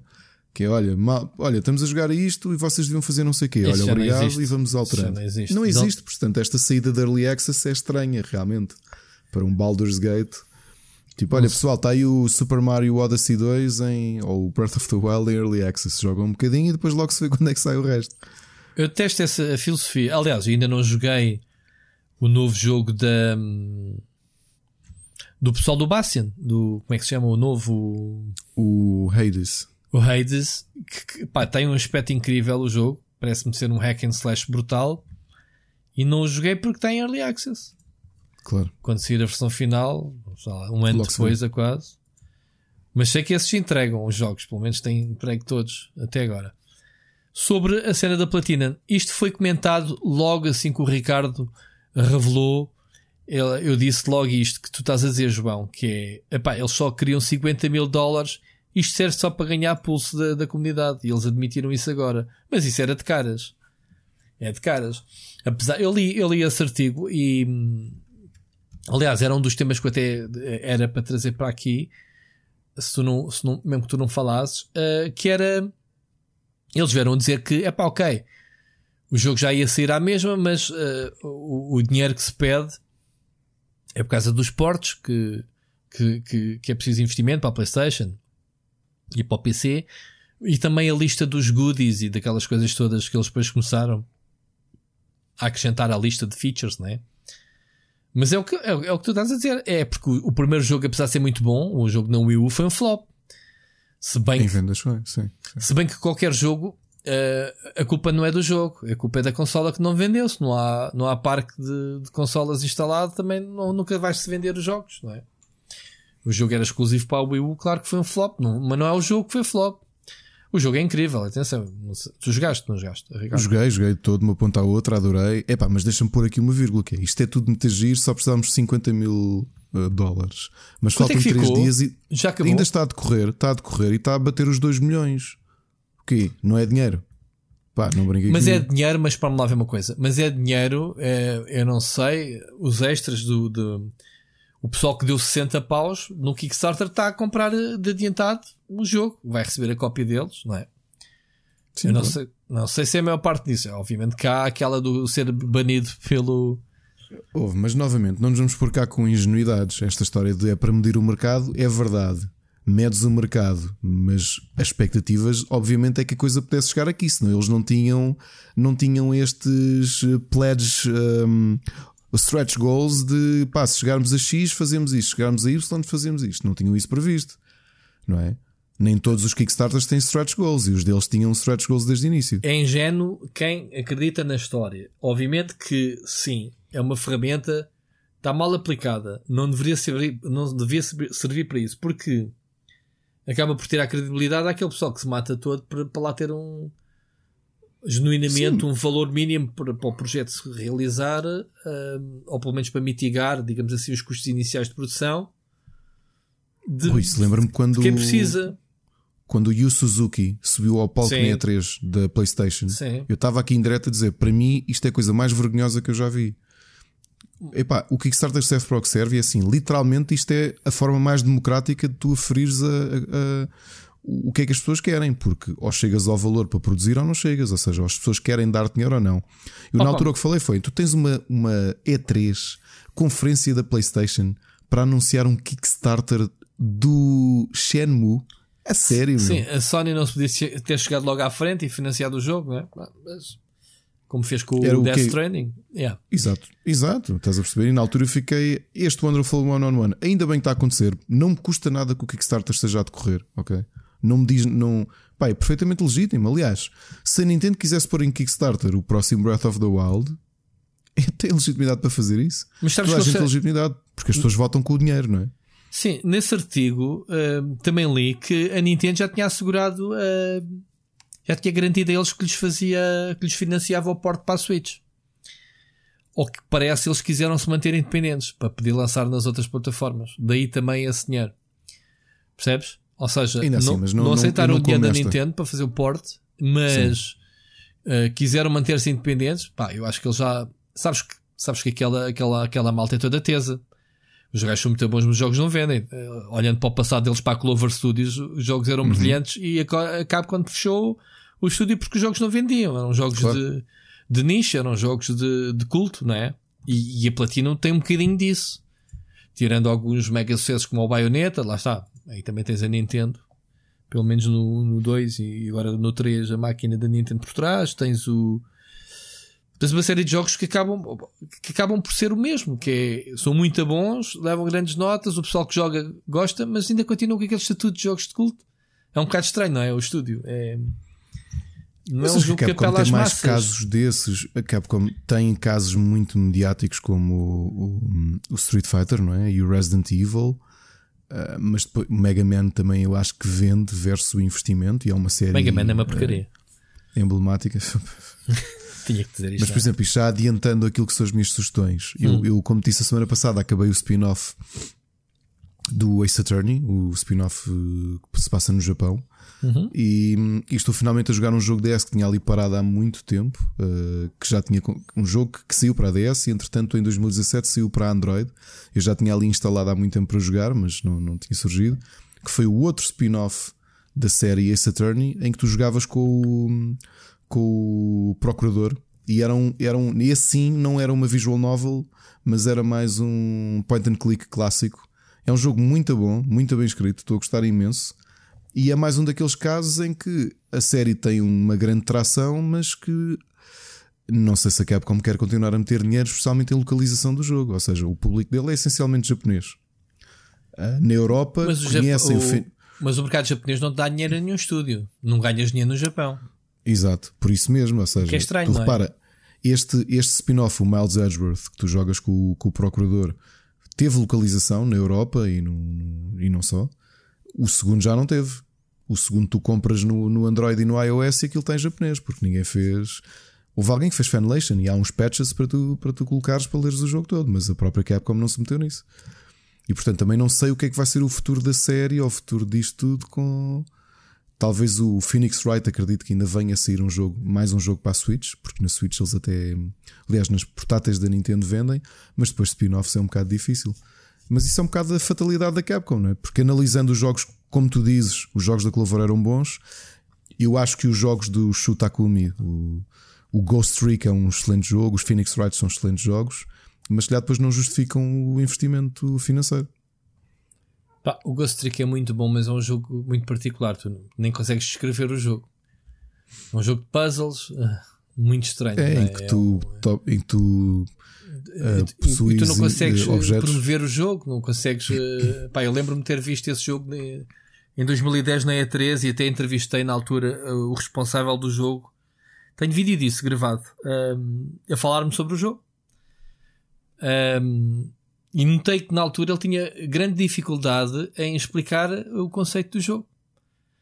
Então eras um fantasma, não era? Que tinhas que mexer em certos itens no, no cenário, não é? Claro. Para poder. eh, eh, epá, é- era, é- nem, nem eu me consigo explicar, uh, falando contigo, como é que é o jogo. Que é, um- é muito bom o jogo. É, é- Epá, é assim, é, é um jogo jogo de puzzle em que tu és um fantasma e que tens de entrar dentro de objetos e, e fazer uma sequência. É dar-lhes vida, comunicar fazer com uma os vivos, não é? Ao fim e ao cabo. Yeah. Um, para conseguir resolver puzzles e a maior parte deles é impedir assassinatos. yeah. Yeah. E a história é muito boa, pá, os twists são muito bons. A história, que o jogo está muito bem escrito. O jogo foi Mas o um, é bom um- nisso, muito pá. conhecido. Qual foi o jogo que ele escreveu? Que era. É o do Ace Attorney, não é? É, o Phoenix Wright também é dele.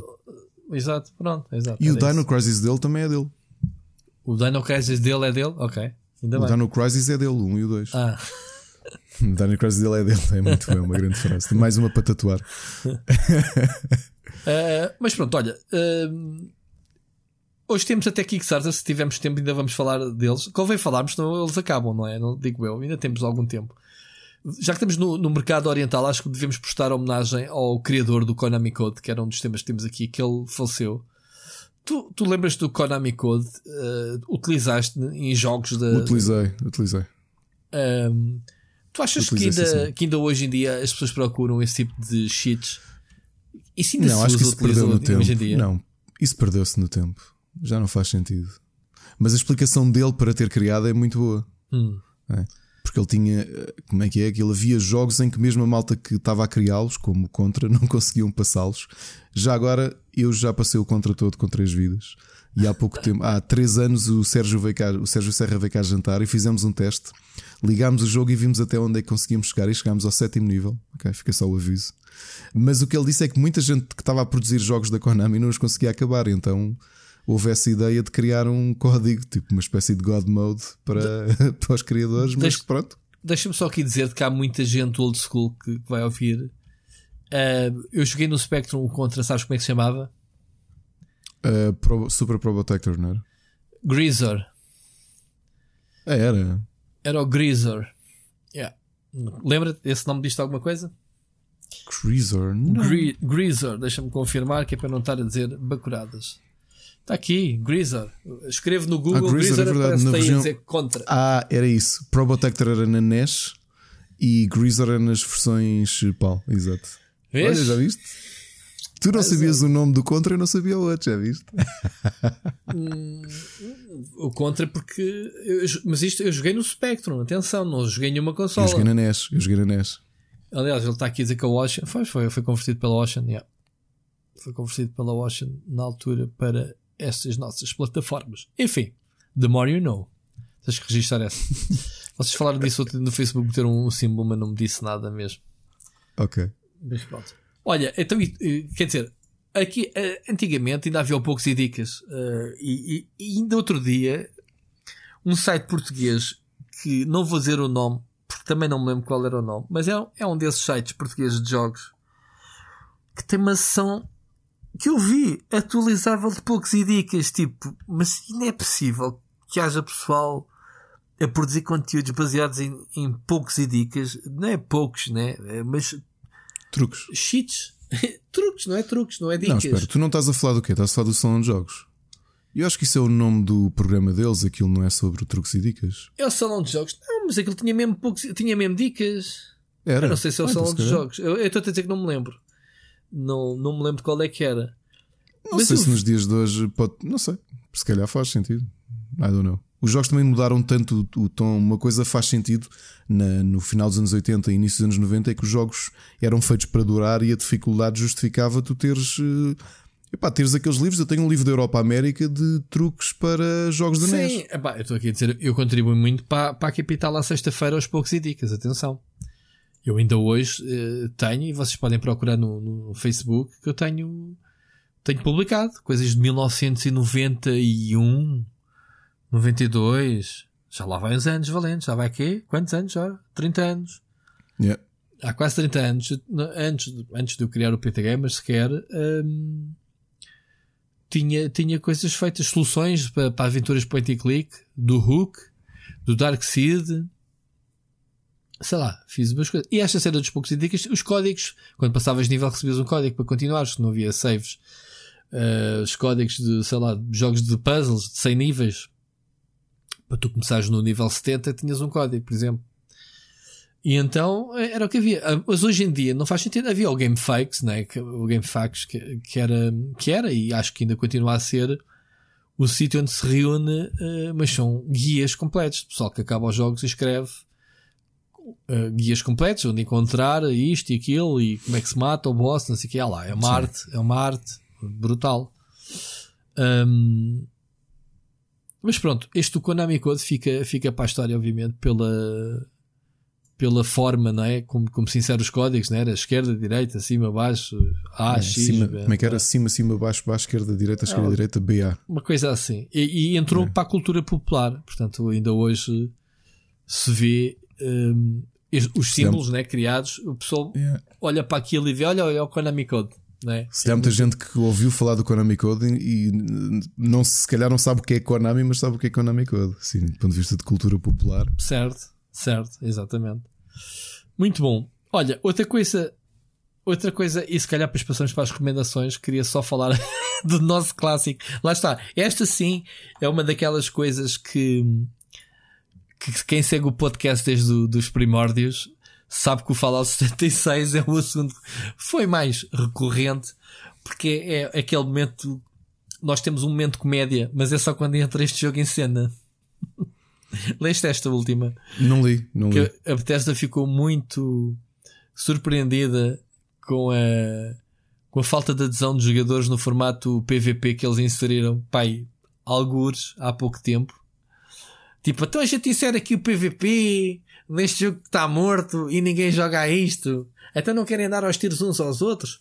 Queixaram-se que a gente, quando entrava neste mundo, eh, interagia com vi. bots e com ecrãs, eh, aqueles ecrãs todos que falavam os textos e agora podemos pôr jogadores, ninguém quer jogar a isto. Aquilo que eu pergunto é porquê que a Bethesda continua a apostar no Fallout 76? Isto é- só me dá, Não continua a dar vontade de rir. Não sei.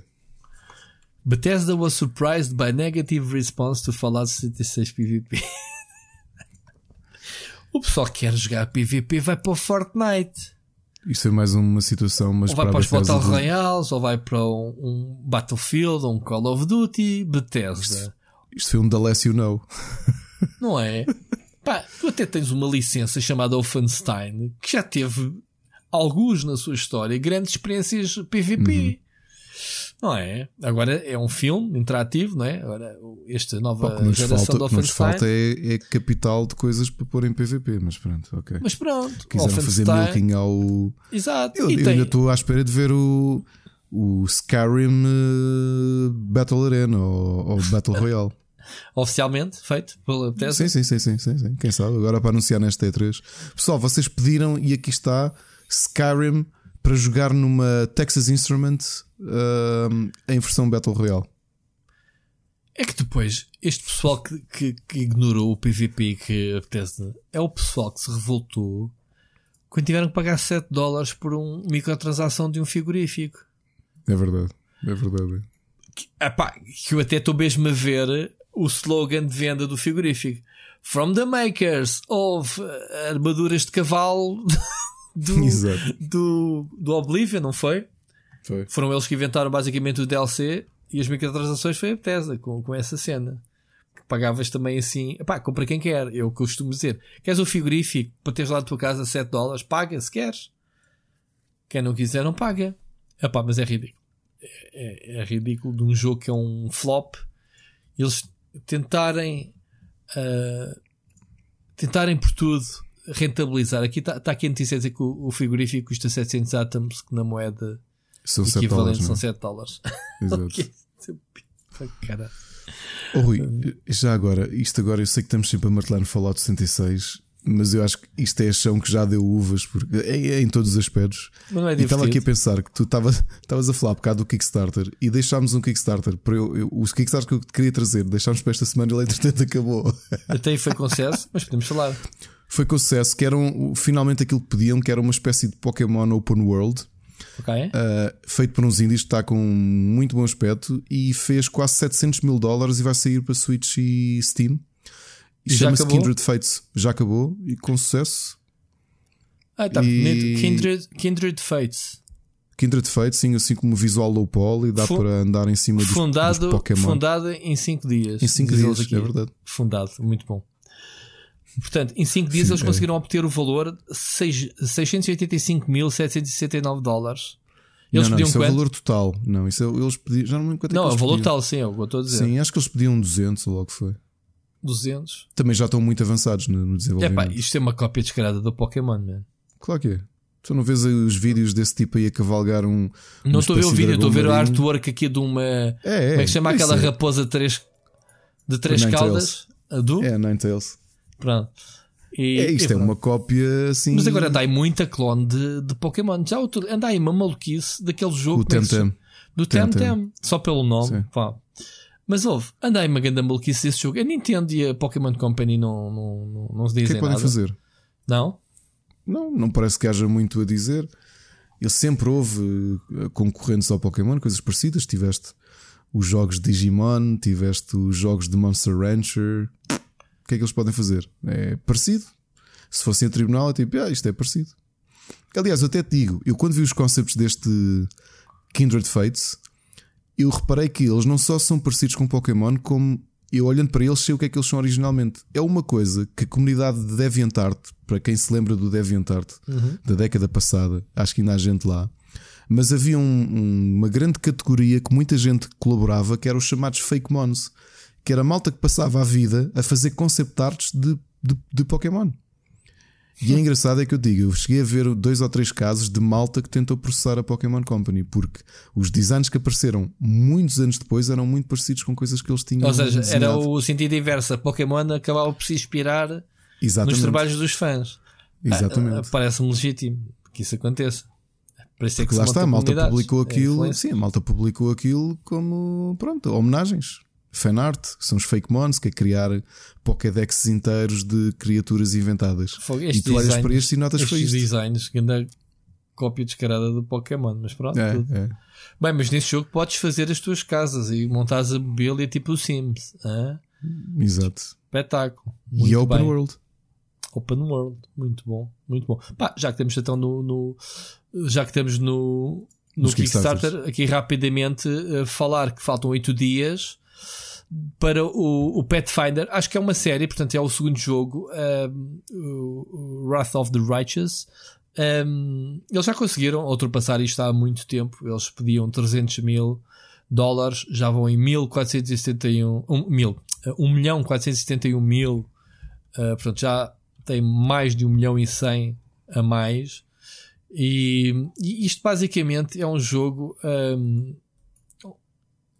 um RPG, digamos assim, um, sequela do Kingmaker, né? Olha, ainda agora estava aqui a ver e, e continua a somar dinheiro. É o que é impressionante. E é basicamente um RPG top-down, não é? Conheces o primeiro jogo? Eu não estou muito. Conheço o primeiro jogo, mas conheço melhor ainda outra coisa, porque ele é, é baseado. Ele originalmente é um RPG de Pen and Paper RPG, Pois. baseado na. Acho que é na terceira edição de Dungeons and Dragons, se bem me lembro. Eu tenho o, o meu, o meu grupo de amigos joga, tem uma campanha há alguns anos de Pathfinder Uhum. e, hum, e pá, e acho que como é dos, dos chamemos-lhe spin-offs ou, ou inspirações ou, alter, ou versões de, hum, D&D mais conhecidas dos últimos anos, acho que tem muita atração por causa disso. Há muita gente que joga o Pen and Paper RPG e que acabou por aderir ao, ao RPG isométrico e tem agora já este segundo que vai aqui com um valor. eh, Yeah. Eh, eles a próxima falta 30 mil para, para o último para a última Hum. fase e é romance introduzir, introduzir romance a- a- ao jogo à la Bioware, né? Não, mas olha que fez a imagem que parece que há ali um tier a seguir, porque o, o Ah, ainda dobrado. desenrola, já percebi. É, Yeah. é. Yeah, yeah. Mas pronto, esta próxima é isso. Enfim, são ideias para o- do Kickstarter.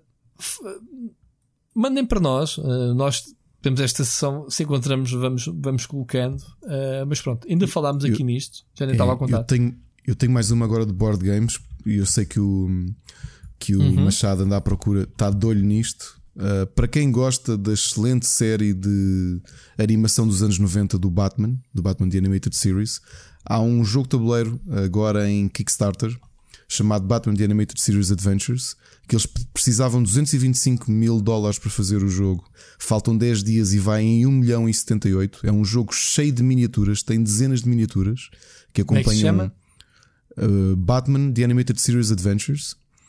Depois tens que meterem no documento. Não tens Yeah. E, e é um, um board game para quem gosta de miniaturas, está repleto de miniaturas. O, só que o pledge base vai em 125 dólares, porque o jogo é caro, tem muitos componentes. E se quiserem todas as expansões, logo custa 225.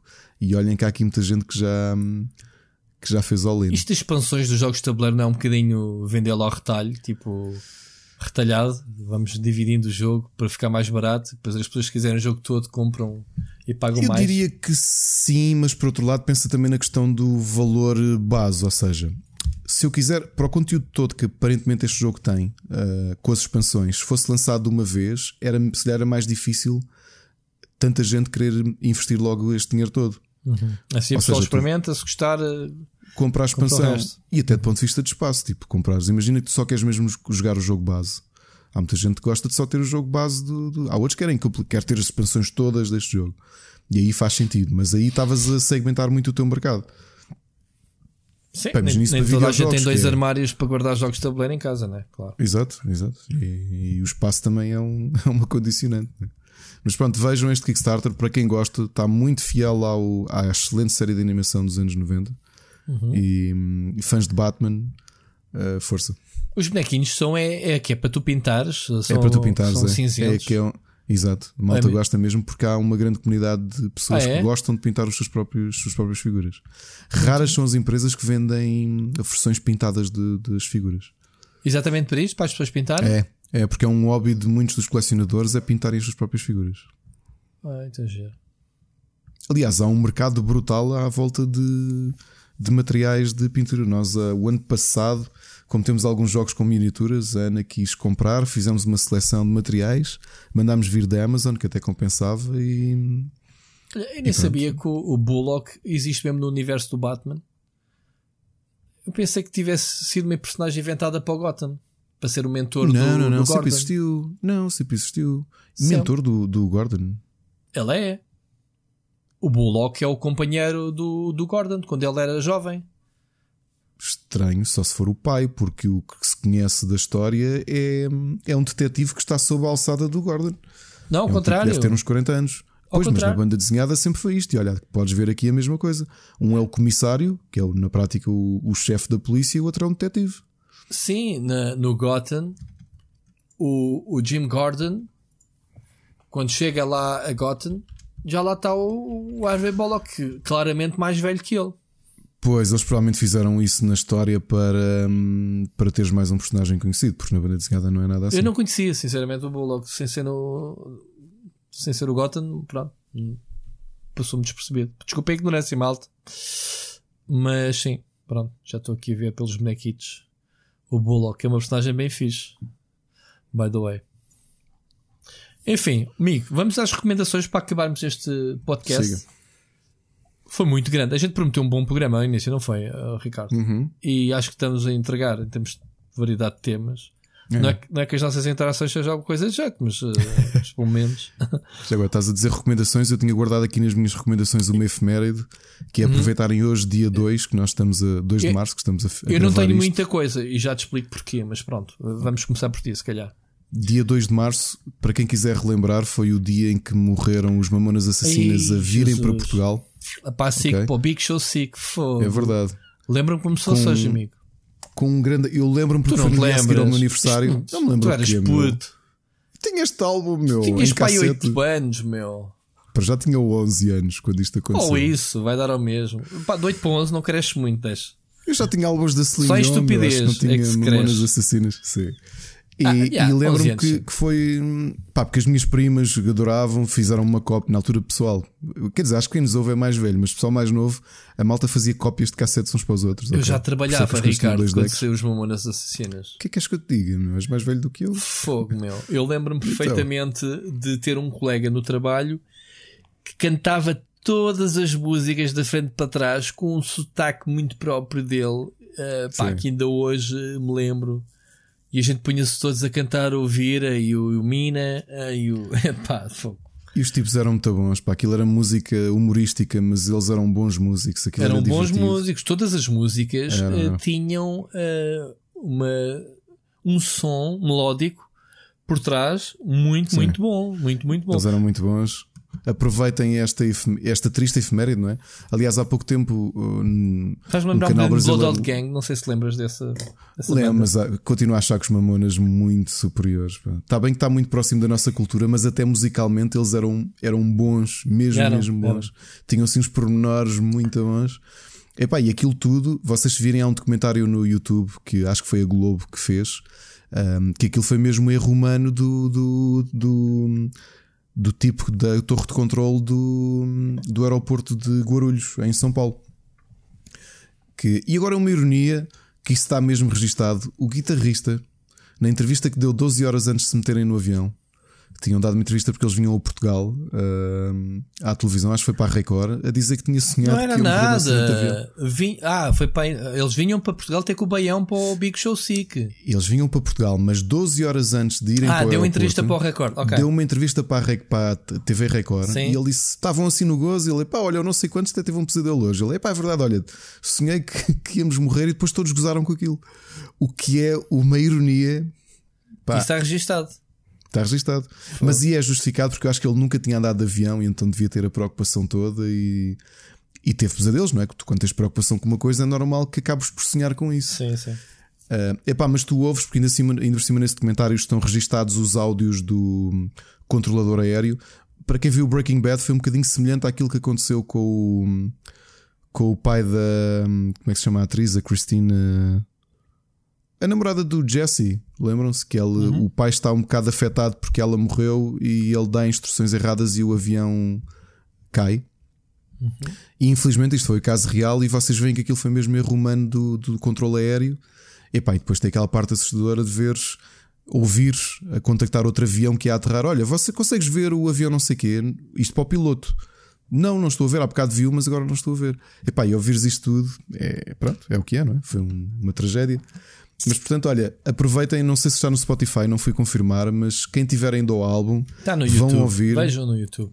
É, é, porque Eles Mamonas Assassina. Muito, não há nenhuma música do álbum um, que, que, não seja boa, que não seja divertida, que não seja instrumentalmente. É, é, acho, que, acho que há muita gente que conhece, mesmo o pessoal é. mais novo.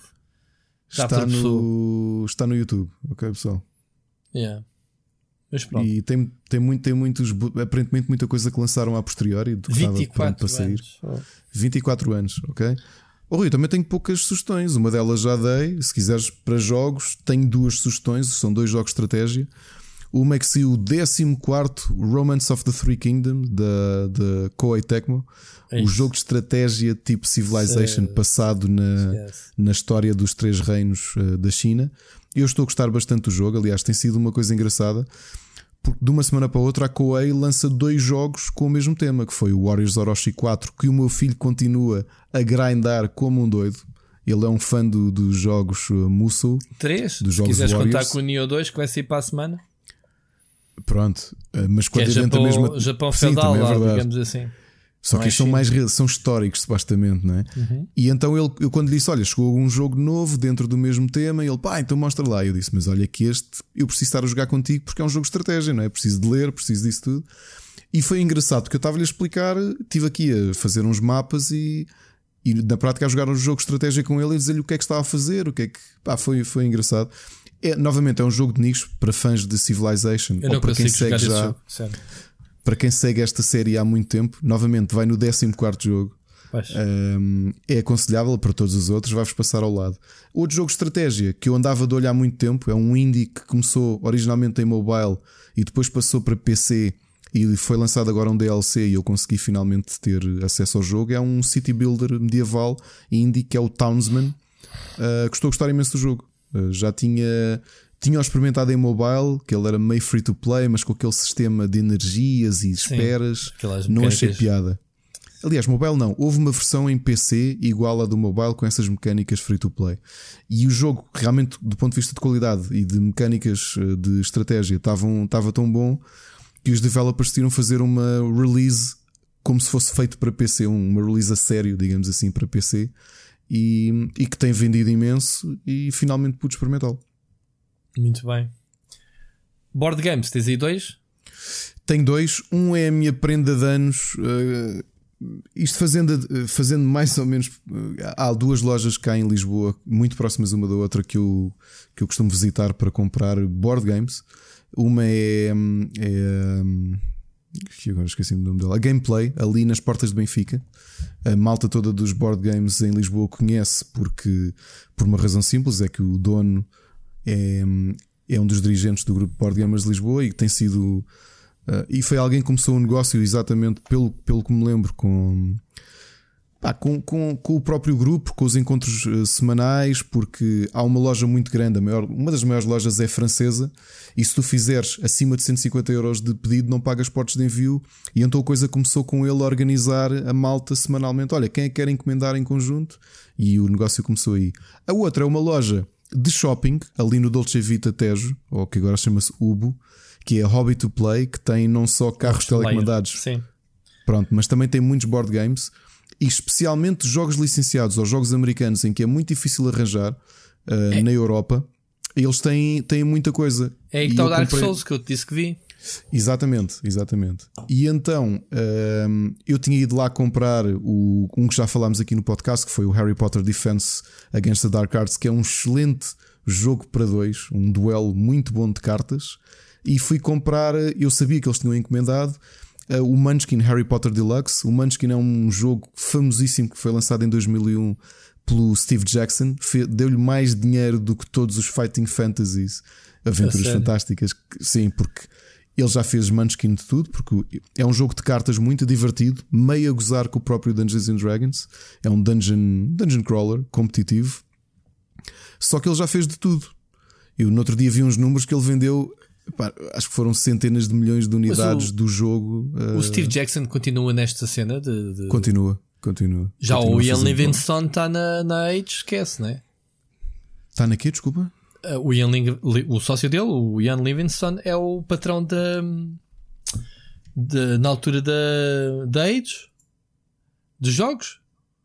Sim, eu acho que o, o Steve Jackson é que se atirou completamente para os board games. E este especificamente, pá, porque ele já fez Munchkin de tudo e lançou agora esta versão deluxe do Harry Potter que a loja tinha à venda. Eu fui lá buscar, pá, e, e eu conheço Munchkin, tenho o Munchkin Adventure Time, tenho alguns jogos base e é um jogo muito divertido para jogar em grupo. Um, e portanto, eu achei piada até que nas nossas sugestões eu até aproveitei para tirar uma foto a um- uma das sessões de jogo, esse jogo de Harry Potter, e ainda agora tive pessoas no Instagram do Rubber a perguntar: pá, onde é que isso se compra? Onde é que isso se compra? Porque hum, não é fácil, especialmente estes jogos licenciados. que, essa malta tem que começar aqui a, a comprar uma das nossas slots de publicidade aqui do, É, do é? podcast, não é? É, não é? E, e- A gente está farto de vender cenas, mas o que é facto é que pronto, não pinga nada. não pinga. E o outro jogo foi um, pot- um, um Kickstarter que fiz em 2018, um, um deck builder. Aliás, não, aquilo não é um deck builder, que é um jogo de cartas eh, com, de fantasia com, com fações de animais. E o que é que eu gostei do jogo? Aquilo dá até 6 jogadores se tu tiveres duas cópias. e quando começas a jogar, as fações estão todas na mesa. Ou seja, tens o, o baralho do, das raposas, dos rinocerontes, a arte está muito gira. E quando começas a jogar, à vez cada um vai buscar um baralho e faz o baralho. O teu baralho é a mistura dos três. E é Hum. para ver quem é que consegue combater os outros, porque cada baralho tem a sua forma de jogar. Há uns que são bons a dar dano a edifícios, outros são bons a dar ataque, outros são bons a, a dar boost e buffs de ataque e defesa. E pronto, são essas lógicas de como é que tu crias uma dinâmica. Cada jogo é um jogo porque tu escolhes à vez os baralhos que jogas, misturas tudo e fazes um baralho. E portanto, olha, são as, as sugestões, as minhas sugestões semanais. Do resto, não tenho nada porque não tenho visto nada. Não viste filmes nem coisa. Então, olha, Continuo a ver eu, o Handmaid's Tale e o The Office, mas nada. eu ainda estou pior que tu, porque hum, trouxe aqui a semana passada o Hunters, tinha acabado de sair ah, em termos de série, ah, tinha visto um episódio ou dois. A série é tão grande, são 10 episódios, mas com episódios de uma hora ah, e o piloto é hora e meia, é um filme autêntico que não consegui digerir a semana toda para vos trazer eh, algo de novo. Portanto, ainda vou. Acho que estou no penúltimo episódio, estou no fim do nono e vou agora para o décimo para acabar. A série é muito boa, é pesada. Eh, na, na semana passada tinha dado as impressões iniciais né? Uhum. do, do- do primeiro episódio. A série é, é muito negra porque é é uma, uma guerra clara entre os judeus, digamos assim, e os, os alemães.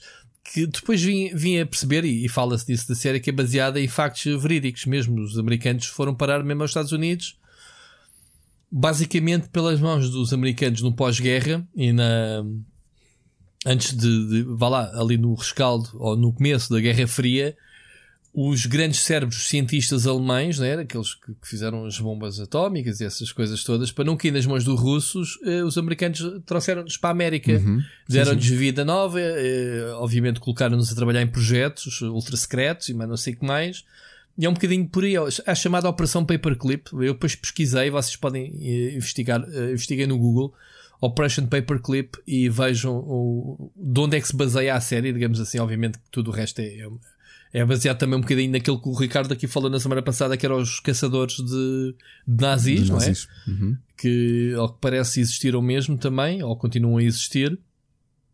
Eh, o certo é que a série é negra, há torturas, há, há montes de situações. Vais ver uma das torturas mais originais, mas ao mesmo tempo mais nojentas que alguma vez visto numa série ou num filme. Portanto, só, só mesmo visto.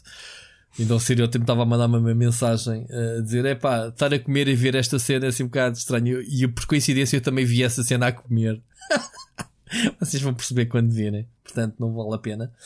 Uh, e pronto, é uma, uma série que falta no episódio, eu recomendo claramente. Já tenho trocado impressões com outras pessoas, incluído com o Sírio, que também está a gostar bastante. E é uma série muito boa de se ver.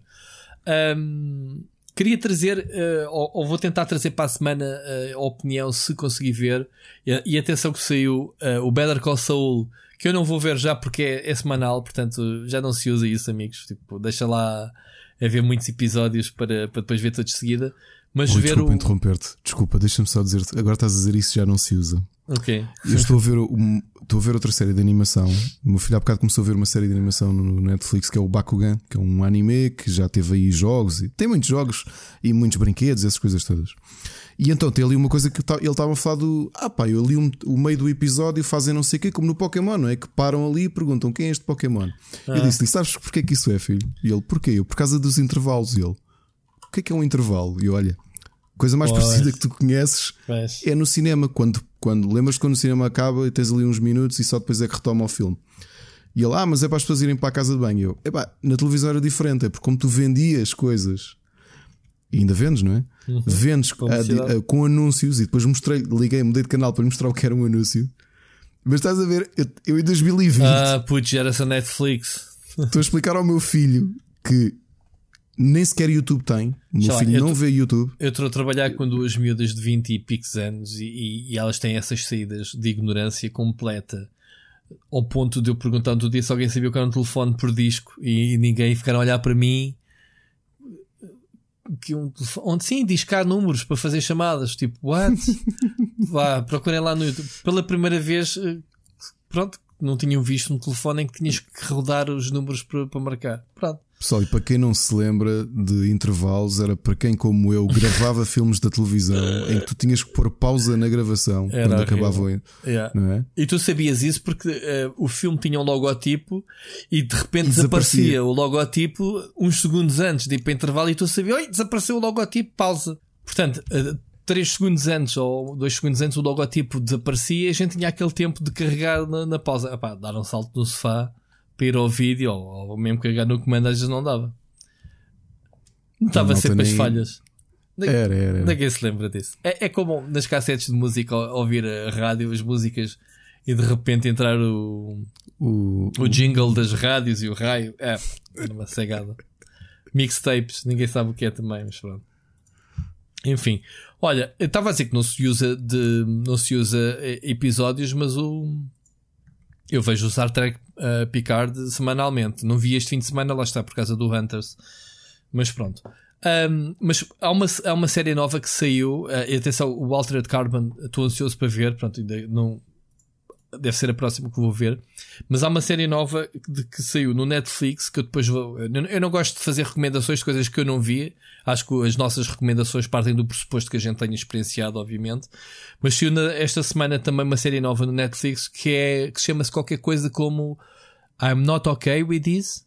Ouviste falar? Sim, que é do. Sim, a Ana já está a terminar de ver. Se bem me lembro, aquilo é dos mesmos produtores do The End of the Fucking World. Hum. Que se juntaram com alguns dos criadores de Stranger Things, acho eu. Acho eu. Esse que estás a falar, não é? Que é uma miúda com poderes telecinéticos na escola. Ela está a gostar. Eu não tenho feedback. Eu, eu acho que ela está a gostar, só que parece-me um milking da cal das duas séries. Eu já o The End of the Fucking World não adorei, Uhum. tanto que não vi a segunda season. E é. Não, não digo já que para a quantidade de coisas que quero ver, essas não está de certeza na minha, na minha lista de prioridades. Muito bem, pronto. É- é- Ah, está na lista. Pronto. Há outras séries. Eu tenho séries daquelas que hei de picar quando tiver tempo. Mas tenho visto a a minha. Tenho, tenho deixado muita coisa para trás desde o. Desde, sei lá, as últimas seasons do Walking Dead e do, do spin-off, do, do Fear of the Walking Dead, desde o American Horror Story, coisas que eu não tenho, não tenho visto. Pronto, mas tenho que um dia buscar. Nas Silly Seasons, mas não existe Silly Seasons, né? Porque ou uma coisa nova na, no Netflix que que está sempre a bombardear, ou como há outra coisa depois no Amazon. Um, e como existe, agora vai, vai estrear no HBO, não é? A terceira season do. ah, como é que se chama? Dos robôs, da inteligência artificial, o Os robôs de inteligência artificial. O que é do Westworld? Westworld, sim. Yeah. Ainda não vi sequer a segunda. Pronto, é mais outra que deixei para trás. A primeira é Eu ainda genial. não vi sequer a primeira, só vi um bocadinho É, da primeira. é portanto. bastante boa a série, mas tens que ir ver como deve ser, do início ao fim, porque é daquelas séries what the fuck. O que é que se está aqui a passar? Tens de estar com atenção. Pronto, e agora a segunda season. Eh, entrou o Aaron Paul no, no, no Eu tinha elenco. visto o trailer, sim, sim. Yeah, ainda não o vi, é, entrou na segunda. Mas pronto, mais sugestões. Epá, fui ver fui ver o Parasite. É muito bom. Não sei se tu ainda não viste o filme. Ainda não vi, ainda não vi. Ainda não vi o Star Wars o último, pá, quanto mais. Não viste? Oh my god. Não, não consegui. eu não- eu- foi, foi na altura que fiquei doente. Eu tinha agendado ir ao cinema no Ah, fim de semana que adoeci. Muito bom. Muito Portanto, até bom. hoje não sei quais é que são os twists finais e essas coisas todas. Não foste bombardeado ainda com os spoilers? Não, não, consegui escapar a isso tudo. Muito bem. Ahm, Estava-te a dizer, epá, o Parasite mereceu. Eu não vi os outros eh, filmes, mas o, o filme é muito bom. Como é que é de explicar sem spoiler? É uma família muito pobre que se infiltra numa muito rica. Isso aí já sabíamos dessa conclusão. Tinha, é, tu tinhas dito isso, sim, sim. a forma como eles se, como é que eles se infiltram e quando eles- epá, e, e o nome o nome vendo o filme todo faz jus o nome Parasite é mesmo assim mas aquilo é uma família bem intencionada é uma família pobre que quer trabalhar. E a forma como os quatro estamos a falar do pai da mãe do filho e da filha conseguem empregos cada um à sua maneira dentro da mesma família é que é original. E é isso que tu vais ver as reviravoltas do filme e os twists e, e, claro o descampo da, da situação e como o filme acaba. Epá, e passar dias é daqueles filmes que tu ainda estás a pensar. Tipo é pá fogo o caraças isto e aquilo como é que é possível não sei o que não sei o que mais o filme é bastante giro vê-se muito bem obviamente se percebes coreano ainda melhor se não basta umas é legendazinhas em português resolve Uh, mas olha, eu gostei bastante do filme. Ok? Recomendo, recomendo ver. Recomendo ver. Em termos de jogos, um, caiu, como tu próprio tens sugerido no Game Pass, o Two Point Hospital. Eu não tinha a oportunidade de ter experimentado na altura. Epá, isto é uma grande homenagem ao Team Hospital da, da Bullfrog. Uhum. Uh, o jogo é igualzinho. As mecânicas, a, a forma o ridículo. O humorístico, yeah, de, das yeah. doenças, eh, da forma como tu geres o hospital. Portanto, estive a jogar um bocadinho mais numa déjà vu do que propriamente interesse em jogar o jogo. Mas realmente percebi com muito mais liberdade, muito mais uh, interfaces modernas, uh, essa, muita facilidade em construir as coisas. Muito giro. Tive também a jogar uh, um bocado mais e ver se ainda faço um vídeo sobre o Scourgebringer, que é aquele jogo que, tu disseste estava no IndieX, não é? Aquele jogo. Uhum aquele jogo de ação é muito bom, é muito bom. Uh, quando começas a perceber realmente a ação e, atenção, apesar de ser um daqueles uh, roguelikes, tu, tu apanhas uma espécie de umas, umas esferas que podes gastar na árvore de talentos e esses são permanentes. Portanto, a, personagem vai melhorando, obviamente vai chegando mais longe e é, e é isso que eu gosto nos roguelikes, é nem tudo está perdido. Mas uh, os combos daquilo, uh, o tempo que tu passas no ar e a saltitar de um inimigo para o outro é, é muito divertido, é frenético e inquietante. Por outro lado, estou a jogar o, o Neo 2, que é o meu jogo de, dos próximos dias, da próxima semana, digamos assim, que eu não te posso falar porque está embargado até a próxima semana. Mas já há muita gente a jogar a demo, não é? Que saiu este fim de semana. Uhum. Um, mas posso dizer, olhando também para a demo, que tem um dos melhores editores de personagem que, pá, que eu já vi num jogo. É muito completo. É, pá, ao nível de, dos melhores RPGs, digamos assim. Considerando. Jogaste o primeiro Neo? Não. Eu joguei um bocado, não joguei muito. Foi, acabou por ser o marca passá-lo todo. Ok. O Neo, o primeiro Neo controlavas uma personagem. Uh, que existiu mesmo, o William, qualquer coisa que era um inglês, acho que era inglês, um britânico que chega ao Japão e, e foi considerado o primeiro isso não é personagem Samurai. do Tom Cruise? É, acho, do Tom eu Cruise, acho é? que sim, que é do Tom Cruise e de outros, há tantos. Há tantos. Uh, o Dança com Lobos, por exemplo. Não tem nada a ver com samurais, mas é isso, é o gajo que vai lá, que vai lá e torna-se um deles, não é? E este jogo é uma prequela, portanto passa-se antes, mas a tua personagem não é fixa, portanto é uma personagem que tu crias como queiras, até podes escolher eh, se queres um homem ou uma mulher e, e, e crias personagem única podes mesmo replicar a tua cara com a quantidade de, de pormenores. Os produtores desafiam mesmo os jogadores a tentarem replicar os seus tiques, as suas cenas. Tem cicatrizes, tem sinais, tudo. A jogabilidade é muito semelhante ao primeiro jogo, portanto, há, há, já ali num, numa preview que há uns tempos que era lá, o Neo 1.5. Tem uma novidade de gira que são os yokais, lá está, os yokais da, da cultura japonesa são os monstros espécie de demónios que tu combates, mas depois apanhas uh, tu, porque tu, a própria personagem é meio yokai, meio humano, e daí poder se transformar uh, num yokai. Não só através daquela forma inicial que tu escolhes, uh, representa um dos animais, como podes depois apanhar, digamos assim, as souls, digamos, de alguns monstros que tu e utilizas, tipo Pokémon, estás a ver? tipo, que utilizas por ti. Isto é o que te posso dizer baseado na demo, portanto não estou a spoiler, não estou a, a, quebrar embargos, mas pronto, não posso contar mais. Mas a estrutura, por missões, a jogabilidade é bastante boa, estou a gostar. Agora, o jogo é frustrante para caraças. Aqueles bosses, pá, quem joga Dark Souls sabe que isto é, é jogo para investir em horas. Eu posso dizer que ontem tive pá, e matar toda só para um boss, que não era nada de especial, é simplesmente porque eu sou péssimo a jogar este tipo de jogos e morro muitas vezes por, eh, ou por estupidez, ou falta de reflexos, ou porque sou simplesmente mau. Pronto. E, mas diverti-me imenso porque depois tu apanhas o jeito do jogo e começa de tanto morreres começas a aprender né, os truques e depois ao início és uma treta, mas depois a personagem também melhora, né, porque é um RPG e dominas melhor a cena. Mas o jogo está muito giro. Portanto, para a semana, este vai ser o meu jogo da semana toda. Acho que não vou jogar mais nada senão isto, até porque esta semana acho que não sai nada de novo. Acho que só para a semana começam a sair jogos tipo o Neo e tipo o Ori. O Ori 2, não é? uh, do Will of the Isso é dia Whispers. 11. É dia 11, é. Dia 11. Portanto, é depois de fazermos o podcast. Para a semana, exato. Uhum. Um, que era quando eu ia para o Porto, já não vou, por causa do coronavírus, foi cancelado um evento onde eu ia. Oh. Enfim, é isto. As minhas recomendações, acho que não tenho mais nada para dizer. Portanto, Também não. Só que um pequeno pormenor, este William Adams, no qual o Neo é baseado, Hum. ele substituiu o padre jesuíta português João Rodrigues, o famoso padre que acompanhou o. a missão. Uh, sim, e que, e que servia de. E que, e que foi durante muito tempo o, o conselheiro principal do Shogun, o imperador japonês. E, e quem o substituiu já no final de vida foi este William Adams, do qual o Neo é baseado. Muito bom. Ok? The more you know. Cultura, cultura. Sim, é engraçado. O primeiro Neo eh, é baseado nesse, nesse facto histórico.